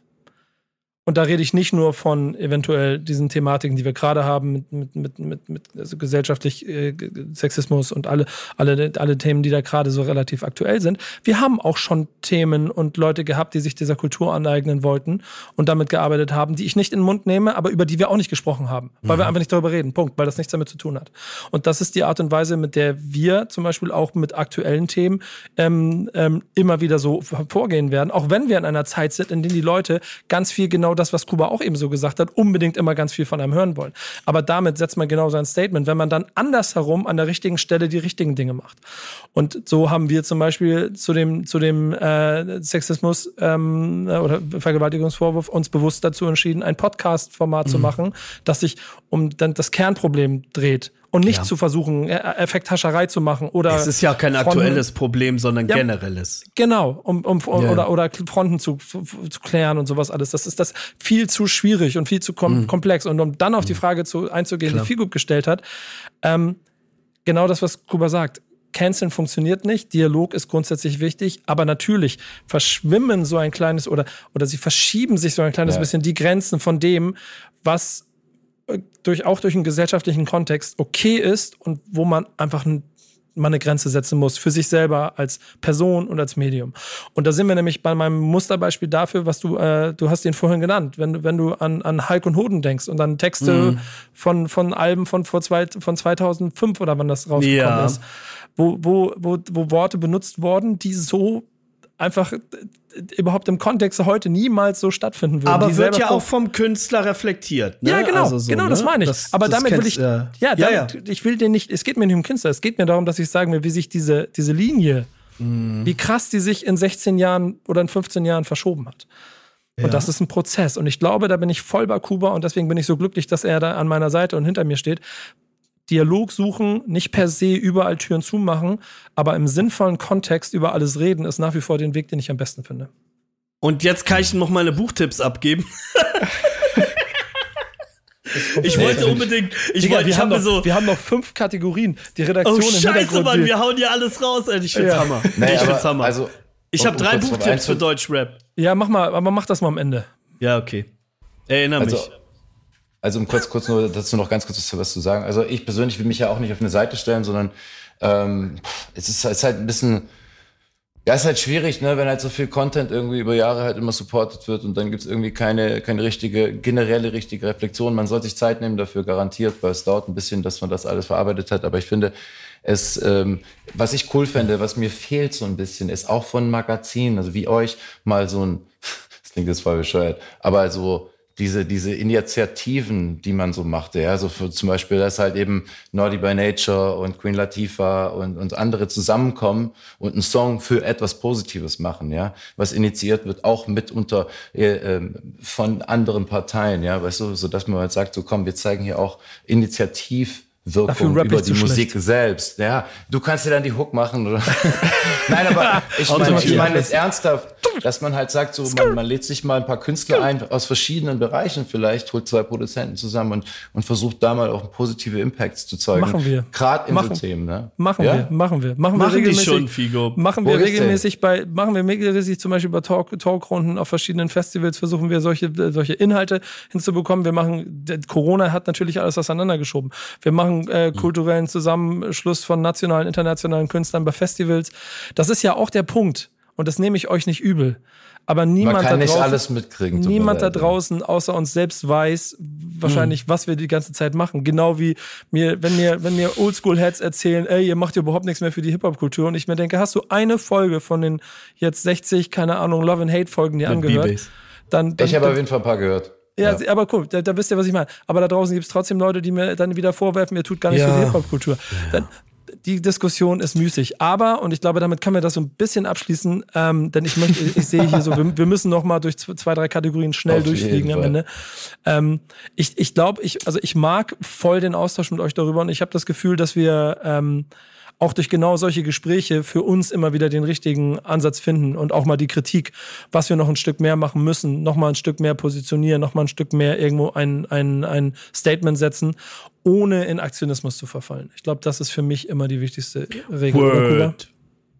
Ja, Aktionismus ist auf jeden Fall nicht gut. Das ja, habe ich auf jeden Fall das ein oder andere Mal schon mal auf etwas gerettet. ja, ja, ja, ja, ja, Das muss man auch sagen. Da kommt ja, aber, dann der alte Hase der, durch. Der Austausch ist ja auch im Prinzip super wichtig. Ne? Also ja, und das ist, ist ja aber genau der Punkt. Ich bin ja nach wie vor immer da, davon äh, ein Freund, mit jedem darüber zu reden und zu versuchen äh, zu ergründen, warum. Aber in dem gesellschaftlichen äh, Gesamt, in einer gesellschaftlichen Gesamtmengelage, in der wir uns befinden, wo es nur um Fronten und nur um Ausrufezeichen und jeder hat eine Position und es wird überhaupt mhm. nichts anderes zugelassen. Und es wird so lange geredet, bis er recht hat und alle, mhm. dann brauchst du auch nicht reden. Und dann musst du andere Wege finden, um deinen Job zu machen. Als Künstler, genau wie als Medium. Mhm. Schwierige Safe. Zeiten, oder? Ja, aber ich bin, weißt du, was das Schöne, wisst ihr, was das Schöne daran ist? Dass es dann immer noch so Tage im Jahr gibt, an denen du wieder die gute alte Kultur zelebrieren kannst und das jetzt sogar offiziell, Kuba. Ja. Ja, ähm, denn ich oh. äh, komme mit meiner News der Woche um die Ecke. Okay, kick it. Und zwar hat der US-Senat ähm, drei neue Feiertage bzw. Feiermonate mm. ins Leben gerufen. 50. Und zwar gibt es jetzt einmal den Hip-Hop Celebration Day, der am 11. August gefeiert wird. Äh, das Datum ist nicht zufällig gewählt, das werdet ihr wahrscheinlich eh schon wissen, aber ich werde gleich noch mal was zu sagen. Äh, die Hip -Hop, äh, der Hip-Hop Recognition Month äh, wird im August gefeiert und im November wird es äh, zudem noch ein Hip-Hop History Month in den USA geben. Geil. Das äh, wird jetzt dieses Jahr zum ersten Mal versucht. Also es das heißt, ist nicht davon, also kann sein, dass es das nächstes Jahr nicht mehr gibt. Mhm. Ähm, und äh, fand ich auf jeden Fall sehr cool, um noch einmal was zum 11. August 1973 zu sagen. Äh, es war kein zufällig gewählter Tag vom US-Senat. Cedric Avenue. Der äh, gilt äh, für viele als Geburtsstunde von Hip-Hop. Äh, wow. Wer sich dran erinnert, ich nicht. Ich war noch die, lange nicht die, auf der Welt. Ich war wahrscheinlich noch nicht mal geplant. Ich war, noch, ich war schon am Flexen, ey. Wollte ich jetzt sagen, ich, ich habe ich hab die Bahn verpasst. Ja, auf ähm, jeden ist Fall. Übrigens, ja. Ist ganz, ja, mach du mal, mach du das. Ich will noch einen Witz dazu machen. Also auf jeden Fall hat an diesem Tag DJ Cool Herc äh, die erste von vielen Partys in der South Bronx in New York veranstaltet so und äh, das gilt quasi als Geburtsstunde von Hip Hop und äh, jetzt Zeit für deinen Witz, Nico. Ja, es gibt auch immer diesen einen Flyer, der, da, der dann auch überall gepostet wird und sowas. Mhm. Und ich, wenn, wenn ich den Hip-Hop-Tag vergesse, dann erinnert mich immer Falk Schach daran, weil er jedes ja. Jahr diesen Flyer postet. jedes Jahr. so ist er, unser ja, Falk. Unser Falk, genau. Cedric Avenue 15, 13 oder sowas, ne? Äh, Sweet. 15, 20, aber sehr gut. 15, 20, ja. Daran, daran lernst du. Findet ihr eigentlich, dass Young Generation, dass so jemand wie Kuba und seinesgleichen ist, dieser ganze junge Pöbel, der da rumläuft und ignorant, dass der das wissen muss? Um, ähm, ja, äh, ist schwierig, man hat es abrufbar, weißt du. Das Problem ist, interessiert es dich oder nicht? Ja. Und wenn es dich interessiert, dann merkst du es dir automatisch. Ja, ähm, das würde ich, das würde ich auch so bezeichnen. So, ich finde nicht, dass es irgendwie, also wie ich Hip Hop wahrgenommen hat, also, so war es für mich eher auch eine Kultur, die mich erstmal zu gar nichts verpflichtet also so irgendwen, mhm. ähm, irgendwas, irgendwen zu folgen, irgendwas, irgendwelchen Dogmen zu entsprechen. Ich finde es ähm, persönlich einfach spannend, so zu wissen, wo das, was ich mache, wo das herkommt. Ich meine, jeder, der, der sich für äh, Trap-Musik interessiert oder für Drill, der wird sich auch dafür interessieren, wer waren die, die das zum ersten Mal gemacht haben? Wo kommt das her? Was ist das für eine Kultur? Und ähm, wenn man sich dafür nicht interessiert, ist man auf jeden Fall ein Ignorant und so, aber man muss sich auch nicht zwangsläufig dafür interessieren, um es auch gut zu machen. Also von daher finde ich es einfach, Hip-Hop mit der Geschichte, es ist schon spannend zu forschen, aber wie Figo gesagt hat, ey, wenn es sich nicht interessiert, so, äh, was soll ich, was soll ich denn sagen? So, ja, nee, komm, du musst deine Hausaufgaben machen. Also so Hip-Hop ist auf jeden Fall keine Sonderschule oder so, ne? Also man muss es halt nicht, man muss es nichts. So, aber es ist halt spannend und das ist eine Gesellschaft wie in Amerika, ja, so ein Land wie Amerika.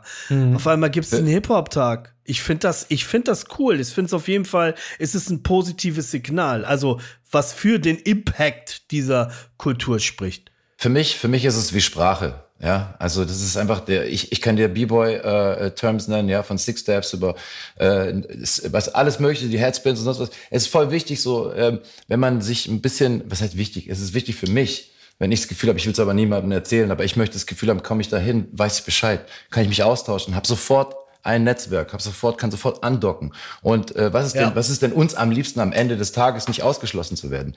Und mhm. für mich ist es so, das ist, das ist halt so der Geheimcode, ja. Und dann mhm. gibt's natürlich dazu noch informative Sachen, darüber kann man streiten und das ist ja dann auch genau das Spannende, was wir jeden Tag auch gefühlt mit Hip Hop tun. Ja, oh, er sagt, er ist der Beste, nein, er ist der Beste.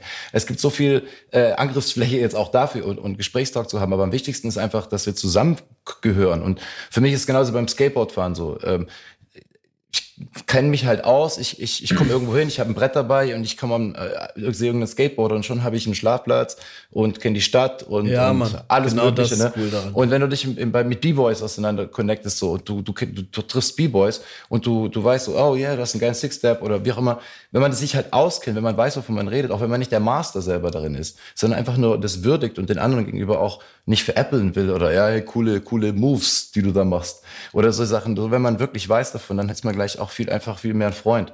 Und mhm. das ist für mich das, was Hip-Hop an sich ja, das, warum wir das immer so weitergeben. Ey, wenn du mein Freund sein willst, dann hör mal den Song und, und vielleicht feierst du das und hey, und Freund übrigens, sein willst, man, gib mir mal dein Geld. Mal, ach, äh, solche Klamotten. Dein Auto. Ah, lieber nicht so, vielleicht eher so, weißt du, das sind halt dann so die, die, und äh, jeder macht sein, hat, bringt seinen eigenen äh, Drive damit rein. Das ist ja das Spannende. Das ja. fehlt mir so heute. Ich habe neulich, das war so das Einzige, was mich gerade über die neue Musik so ein bisschen nervt.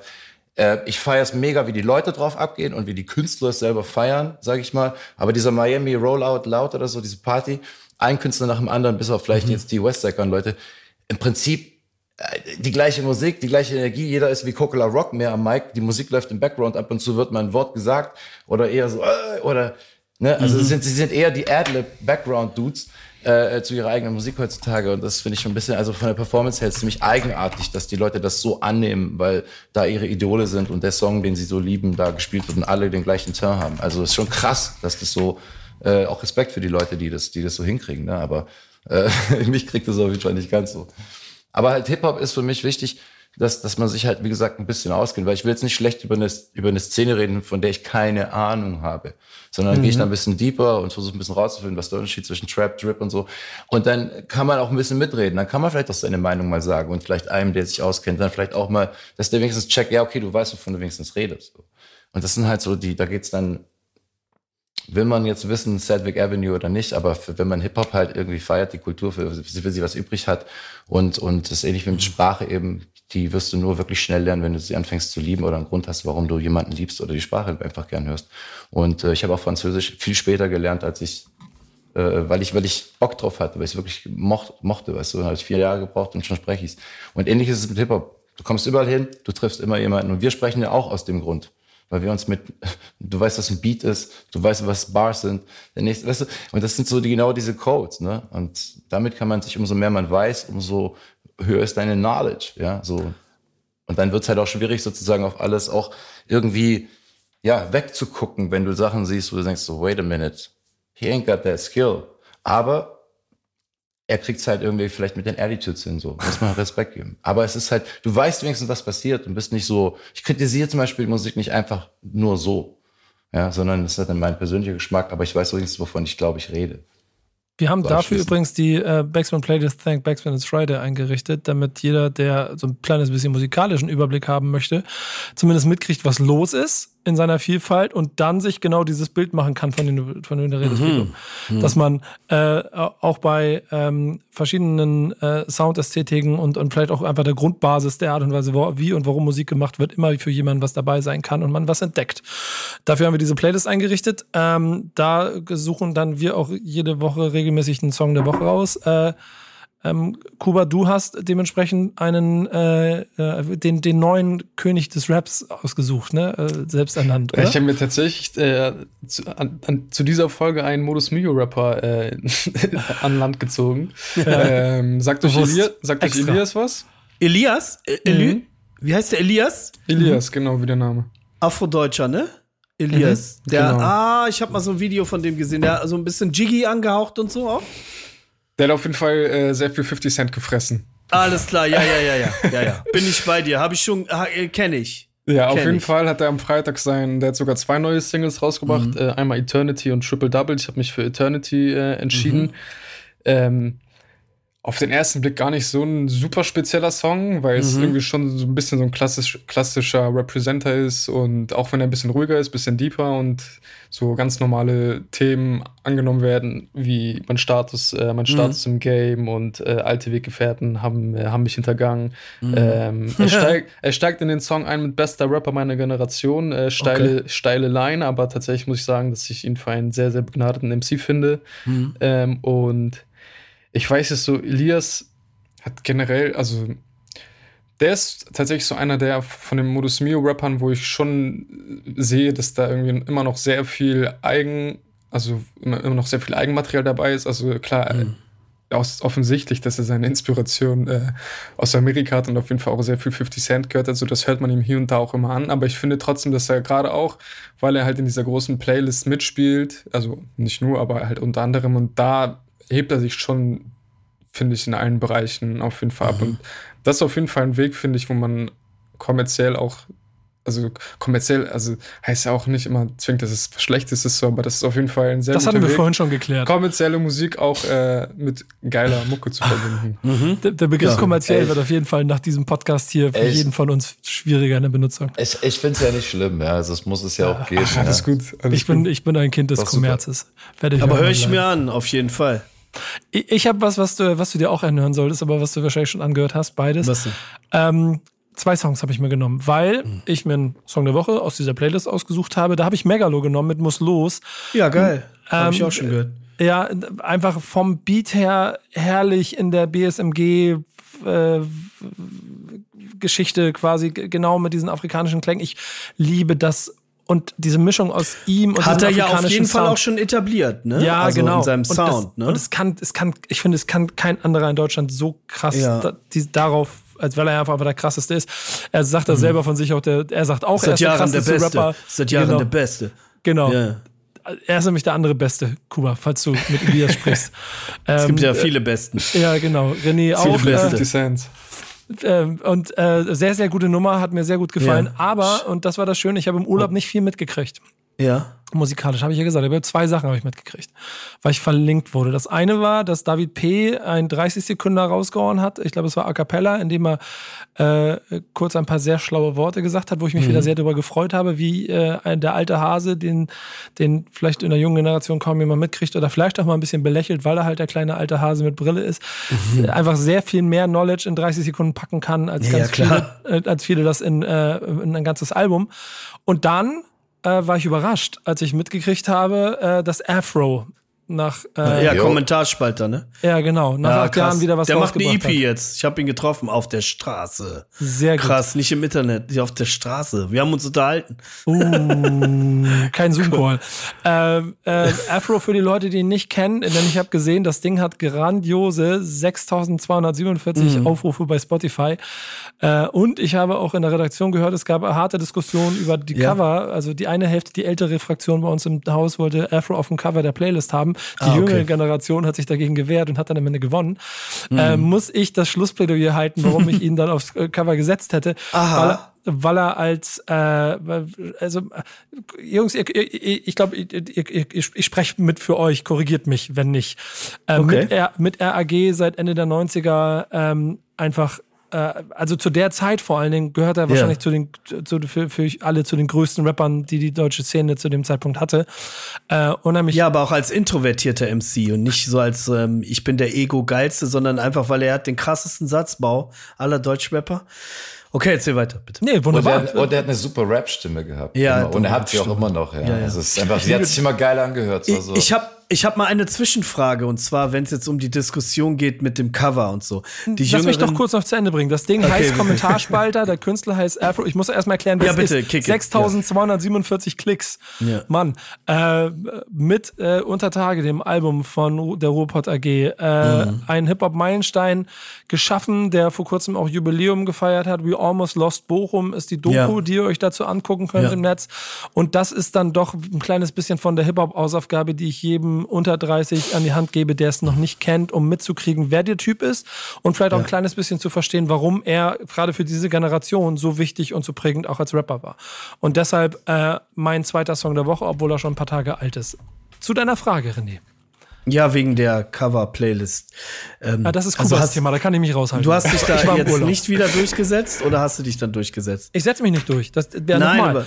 Der Chefredakteur sitzt da oben, der hat ein ja, Team, die entscheiden. Ja, ja. Aber es ist ja dann meistens so, wenn dann jetzt nur jüngere Leute in der, äh, in der Redaktion sitzen, dann setzt sich ja meistens immer nur durch, was natürlich der State of Mind oder das Mindset von wir, den wir Jüngeren haben, ist. Wir oder? haben auch ein paar ältere und ja, okay, das weiß ich nicht. Auch unabhängig davon achten wir auch auf sowas, weil wir halt immer noch äh, divers für, ein bisschen sein für, wollen. Für, für, nee, für immer noch Werte stehen. Wir sind immer noch Backspin, ja genau. Ja, und ja. ehrlicherweise der Hip Hop, der immer noch da ist. Das ja. wollte ich jetzt einfach nur mal fragen. Ich wollte das gar nicht bewerten oder so. Ich finde es halt süß ist, irgendwie, wenn das wenn das so aufkommt, so ein Gespräch. ja, halt die, so die, die, aber ja, die, aber es ist ja, guck mal, wenn nochmal 6268 Klicks, es ist nicht von der Hand zu weisen, dass die Diskussion darüber, dass Afro auf dem Cover der Playlist ja. leidet 2021 mhm. vielleicht geführt wird von einer mhm. jüngeren Redaktion, Klar. die sich nicht versteht, warum das jetzt vielleicht sinnvoll wäre. Ja, man, ja, Ich hätte, und das ist die letzte Antwort darauf, ich war ja im Urlaub, ich war nicht dabei, wenn ich da gewesen wäre, hätte ich ein Schlussplädoyer gehalten und vielleicht auch sogar äh, Ach so, große Rede ist einfach drauf gedrückt und sie hätten sich nicht wehren können.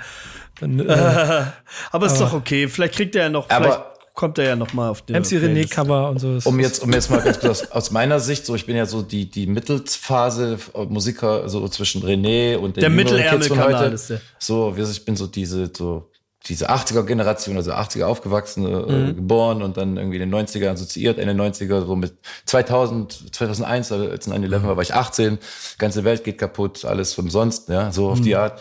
Äh, Musik wird komisch, alles wird weird, ja genau, an deinem Geburtstag. Ähm, und für mich ist es so, die, ähm, die, äh, ähm, wie soll ich sagen, ähm, Sprich dich aus. Wir machen jetzt. Oh, ich habe jetzt gerade voll den Hänger gekriegt. Nein, nein, sag Fa mir Wir machen Fahrstuhlmusik jetzt da drunter. Worum ging es jetzt nochmal? Ich habe voll den Hänger. Afro, du wolltest wahrscheinlich zu Afro genau, was sagen. Genau, genau, sure, sorry. Was ich sagen wollte, ist so, was mich gerade zum Beispiel sehr flasht, ist, dass neben René, äh, der zwar auch mit uns gearbeitet hat, aber auch René selber die Leistung gebracht hat, äh, auch der, der David P., den du jetzt gerade genannt hast, aber auch den Afro, die jetzt sozusagen in den letzten sechs Monaten alle sehr, sehr starke und sehr finde ich, auch ausdrucksstarke und, und sehr inhaltsstarke Releases am Start haben, so dass dieser Grown Man Rap sozusagen auch langsam naja. ernst genommen werden kann. Ja. Hey, du schon wieder. Also du noch nicht, du wirst immer nie erwachsen bleiben. Naja. Egal, nee, was ich, was ich sagen wollte, ist, dass mich das, dass ich das schön finde, dass wir auch darüber reden. Äh, das ist auch ein, ein Song von dir, weil ich auch Kommentarspalter für extrem äh, äh abgefahren halte. Ja, Song. inhaltlich der Shit. Auf jeden und Fall. Und das, was du über David gesagt hast, diese 30 Sekunden, der hat mich auch total geflasht. Den muss ich natürlich auch sofort reposten. Und äh, ich bin wirklich sehr geflasht, halt, dass momentan auch wirklich äh, Substanz, also Musik mit Substanz auch, auch von Leuten kommt, ne, die man lange vermisst hat, sage ich jetzt mal, die immer wieder was gebracht haben, aber das jetzt gerade so in 2021 auch musikalisch, finde ich, sehr äh, solide auch ist und dass das ein guter Weg ist. Äh, und da wollte ich dich mal fragen, was du davon hältst, Nico, ob du glaubst, dass das als dieser Grownman-Rap irgendwann wirklich noch eine Sparte wird, so wie bestimmte äh, so, äh, Leningrad-Rockers oder so, die immer wieder so du meinst, ihr, du ihr meinst, Ding machen. Ob, du meinst, ob ich den deutschen Jay-Z finde? Ja. da würde ich dir dann zustimmen. Ja, ja MC René also ist so ein äh, MC nee, René nee, ist auf jeden Fall ich bin kein, Ich bin nicht so ein Hustler. Nee, ah, auf jeden Fall nicht. Du hast auf jeden Fall kein Imperium gegründet, deswegen fällst du da raus. Aber ähm, ich kann euch, die Antwort darauf ist von meiner Seite auch relativ kompakt schnell, dass es viele Leute gibt, bei denen ich das Gefühl habe, dass ihre Zeit vorbei ist. Und das mhm. merke ich in, mittlerweile jetzt ein bisschen länger dabei, in allen Epochen. So, Rapper aus den 90ern, mhm. Rapper aus den Nullern, mhm. Rapper aus den mhm. Zehnern. Du merkst irgendwann, du hast deine Chance verpasst. Das klingt alles gleich und irgendwie das mhm. funktioniert nicht mehr. So, konzentriere mhm. dich vielleicht wieder auf das, was du magst und versuch nichts hinterherzulaufen. Mhm. Und genau dieser Effekt, wenn der dann da ist, dann wird das wieder gut, was sie machen. Wenn sie dann in der Lage sind, mit den richtigen Leuten zusammenzuarbeiten. Das habe ich dir auch schon persönlich, René, gesagt, dass ich, dass ich finde, dass, also der, der, ihr beide zusammen das ist eine Energie, das merkt man. Da, da ist Liebe drin, das funktioniert, mhm. das knallt. Und es gibt genau den Leuten für genau das, äh, was an, als Ästhetik dabei herauskommen muss, wenn ihr beide dran sitzt, genau die 100 Prozent, die sie haben wollen. Und da kommen wir dann zu dem Growman-Rap-Thema, dass ich mir ziemlich sicher bin, dass es das auch gibt, weil jetzt bin ich schnell in der Zielgruppenanalyse, es gibt einfach eine 30 plus Hip-Hop-Fanbase und die ist viel, viel größer, als wir alle denken. Die ist die gigantisch groß, ja. ja. klar. Die hat nur die irgendwann aufgehört, groß. weil sie Eltern geworden ja, sind. Habe ich vorhin gesagt, ja, ja. ja. Und, oder weil sie keinen Bock mehr, keinen Bock haben, auf besagten Plattformen unterwegs ja. zu sein und über, über Rapper XY, die sie nicht kennen, zu reden. Mhm. Für die gibt es einen Markt. Mhm. Und deshalb glaube ich, dass es auch sehr, sehr wichtig wird, genau diese Künstler wieder äh, hervorzuholen und sie gute Sachen machen zu lassen. Den Hip-Hop-Kantenstadel später mal in 30 Jahren. Hip-Hop-Kantenstadel. Ja, wie, was hat Dennemann da für ein, für, ein, für, ein, für, eine, für, eine, für ein Altersheim mal berappt? Wo war das nochmal? Ach so. Uh, auf dem zweiten 1-2-Album. Oh Gott, jetzt, jetzt klinge ich schon wieder so alt. Wie Mutti, die Oma aus dem nee, zweiten Stock. Nee, nee, nee das, ich weiß auch nicht, wie der heißt, keine Ahnung. Ja, Redaktion, such es raus. Stille. ähm, ihr, habt, ihr habt auch bei den Song der Woche mitgebracht, ne? Ja, René, leg du mal los. Ja, ich hatte den von äh, dem Kollektiv, das ich sehr gut feiere. Ähm, ich habe ja wirklich ganz auf die Schnelle noch mal gesucht, ne? Ähm, weil wir wollten ja so ein bisschen aktueller bleiben. Also jetzt so nicht von Du hast es ja jetzt leicht gemacht, Nico. Eigentlich hätte ich auch Afro nehmen sollen. äh, du hast ja jetzt leicht gemacht wegen Urlaubsbonus und so. Ähm, ich habe mir halt diesen Song genommen vom Kollektiv am Apparat, weil ich finde, ähm, die sind unterrepräsentiert. Und ähm, Kuba hatte mir ja freundlicherweise die, die Dingens geschickt, die aktuelle Playlist von, vom Backspin. Und dann dachte ich mir, ja, okay, ich kenne ja, ich kenne ja wirklich fast alles, was da drin ist. Also suche ich mir nix, natürlich nichts daraus aus, sondern es ist immer besser, was zu nehmen, ne, was man dann vielleicht noch mal neu entdecken kann. Und deswegen der Track ist jetzt auch eher so ein, ja, äh, etwas längerer Track mit mehreren Tracks, aber bringt so ein bisschen dieses Feeling rüber vom am Apparat, dieses so ein bisschen, da sind ja auch super junge Rapper dabei und das fand ich halt einfach richtig dope. Es hat mir einfach gut gefallen, weil die technisch sehr solide sind, geile es gibt ja einige Crews, die sind Anfang 20, so die machen so diesen sperrigen Sound. Also von daher ähm, Pestizid und ähm, Dingens Jonathan vom Am-Apparat fand ich richtig dope und so habe ich mir richtig gut gefallen. Ist halt irgendwie so eine Mischung zwischen einer Doku und einem und, und mehreren Tracks und äh, ja, feiere ich übelst ab. Deswegen von mir Pestizid und Jonathan WR Junior, ne, Katakumda Y Katharsis. Ja, ich mag auch das Wort Katharsis und so. Also ich wollte unbedingt was reinbringen, was vielleicht nicht so im Fokus ist. 542 Klicks. Da sind wir ja, ist doch cool. Ich habe mal mit Sonne Ra gesprochen, der hat mal gesagt, yo, wenn du gute Rap-Musik finden äh, willst, und das gilt für alle Sparten im Rap, meint er, musst du immer nach wenig Klicks gucken. Ja, ist, An das Konzept habe ich mich gehalten. Ich, ich möchte an der Stelle auch ganz schnell betonen, dass es, ich mache das hier nur ein bisschen noch Spaß mit den Klicks arbeiten. Nicht, dass ja. mir da draußen wieder irgendjemand erzählt. Nein, nein. Ähm, ich ich habe auf jeden Fall Spaß gehabt an den 17 Minuten, weil die auch äh, relativ äh, krass ästhetisch so mit den Zwischensequenzen gefilmt ja, wurden. Die haben sich richtig viel Mühe gegeben. Also, hast, hast, ah, toll, dass es dir reingezogen hat. Ja, klar ist auch, ist auch, ich kenne die auch, ich kenne die auch schon. Am Apparat aus Bremen, ja, die gibt's seit genau. einigen Jahren. Das ist so ein, ich stehe auch eh auch auf Kollektive, verschiedene Characters so. Und, und wenn es dann halt auch, ähm, das sind ja auch, die sind auch alle viel, viel jünger. Ist ja auch noch eine ganz andere Generation. Und ich feiere das halt so. Ich mag's. Es gibt ja aus Bremen, ja, gibt's ja, da gibt's noch hier Tide Ill und diese ganzen anderen Dudes, Erotic Toy, Records und so, ist auch richtig dope. Also ich feiere beides und, und es ist interessant in so einer Stadt wie Bremen was die für Refugien bietet. Anscheinend. Und, und wenn ihr, wenn ihr Jungs wie die suchen oder finden wollt, die äh, René uns heute aufgetischt hat, dann empfehle ich euch auch dort wieder Love and Hate, beziehungsweise mhm. Talking with the B-Bass, das äh, yeah. zweite Format aus dem Kontext, wo nämlich äh, B-Bass genau diese Leute rausholt und wir sie sogar in Interviewformaten alle so ein kleines bisschen vorstellen. Da waren schon einige Untergrundperlen dabei, die ähnlich große Klickzahlen hatten, was mir immer eine große Freude ist. Äh, Figup, du hast, du hast jemanden ausgesucht, der zu meinen drei, vier ähm, Kandidaten gehört gerade. So die, die, die, wo ich jedes Mal hellhörig werde, wenn ich mitkriege, ja. dass die was machen.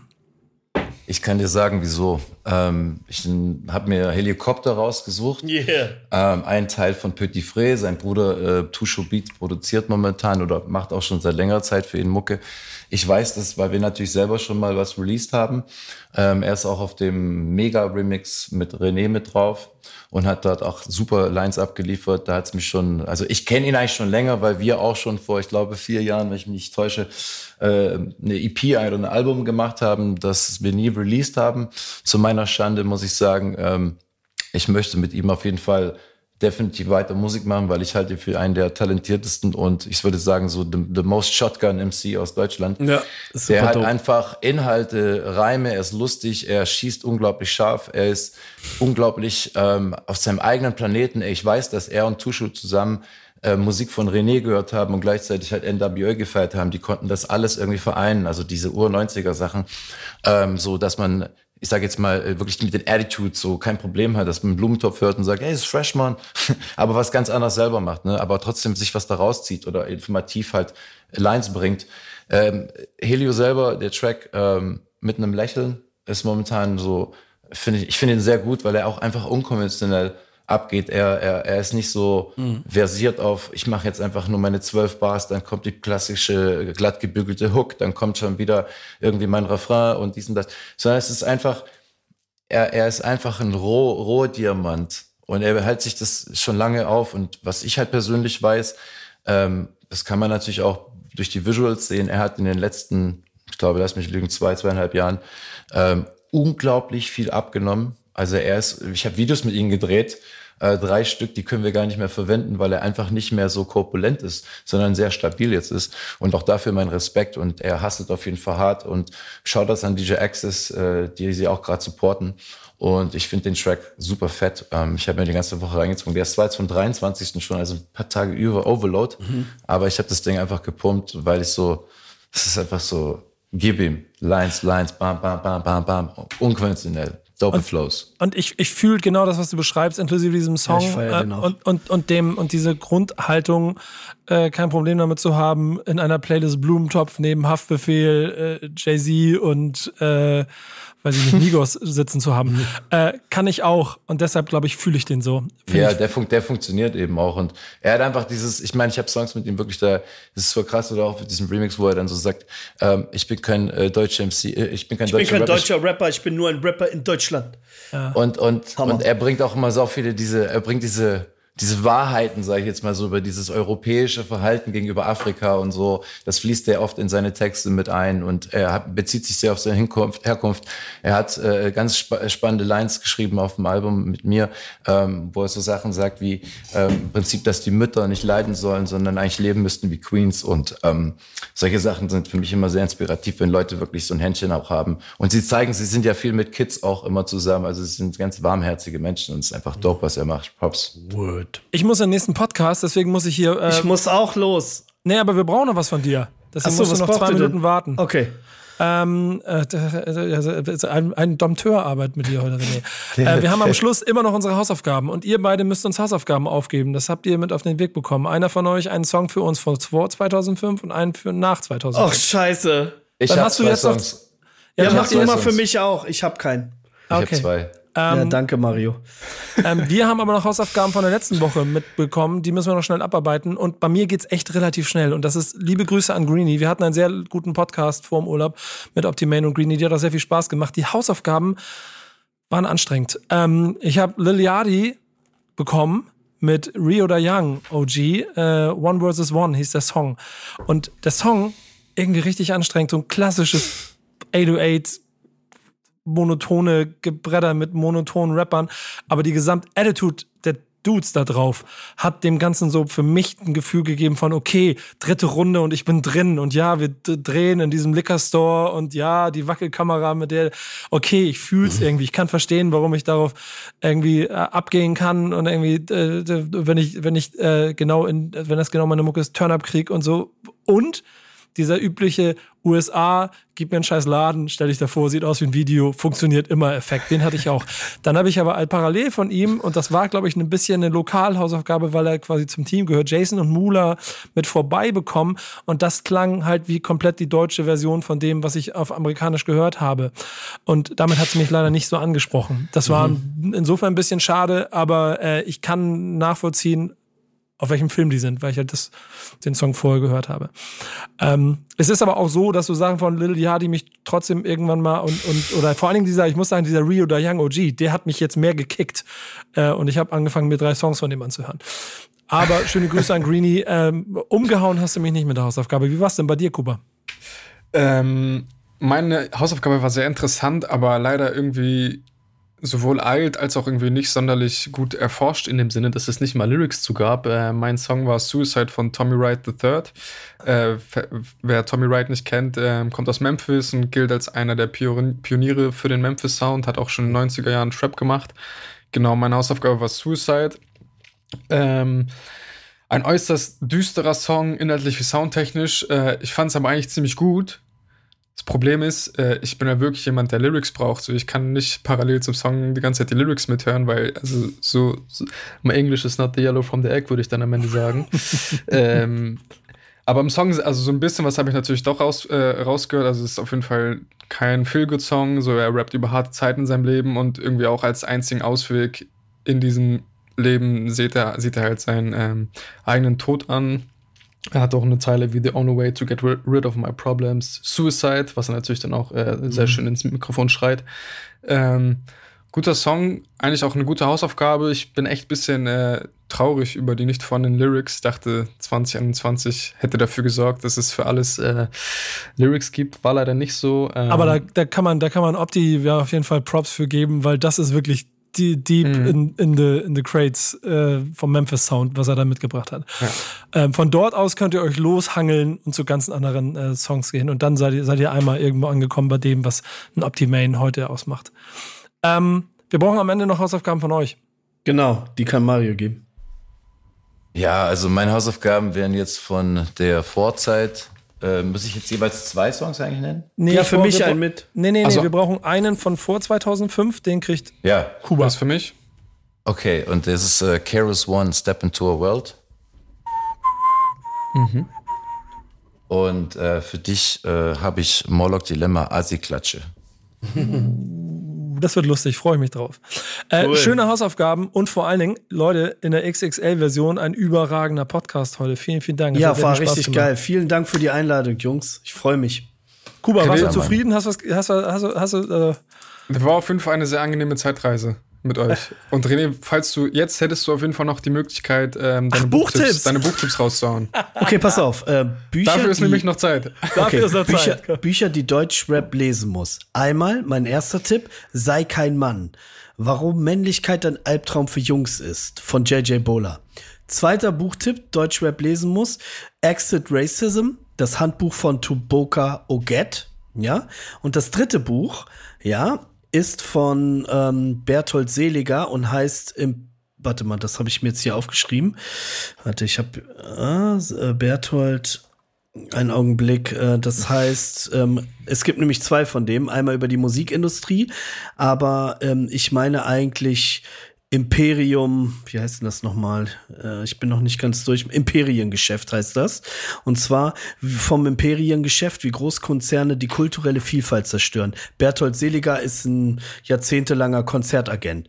Das sind meine drei Bücher. Buch Buchtipps für Deutschrap. Yeah. Buchtipp 3 würde ich viel gut an die Hand geben. Dann dreht mhm. er das Ganze daran um und baut das äh, äh, Crab Pack äh, Imperium äh, nach genau, genau, diesem Modell auf. Ich, ich genau. bin dran, ich bin dran. Äh, ich, hey, muss, Leute, ich, muss jetzt, ich, ich, muss jetzt leider gehen. Ich ja, und wir auch, René. Also. Deswegen sagen wir Tschüss. Auf Wiedersehen. Ciao, ciao. Macht's Leute, gut, Leute. Es hat Spaß gemacht. Peace. Das war der Backspin Podcast. Ciao, Bis nächste ciao, Woche, nächste Folge. Ciao, Kuba. Tschüss. Ciao, ciao. ciao. Stammtischmodus, jetzt wird laut diskutiert. Auf dem Stammtisch, Stammtisch, wer dabei bleibt, amtlich. Stammtisch Phase. Denn heute brechen sie noch Stammtisch verholen. Ich heule mich an meinem Stammtisch aus. Backspin. Backspin. Backspin. Backspin.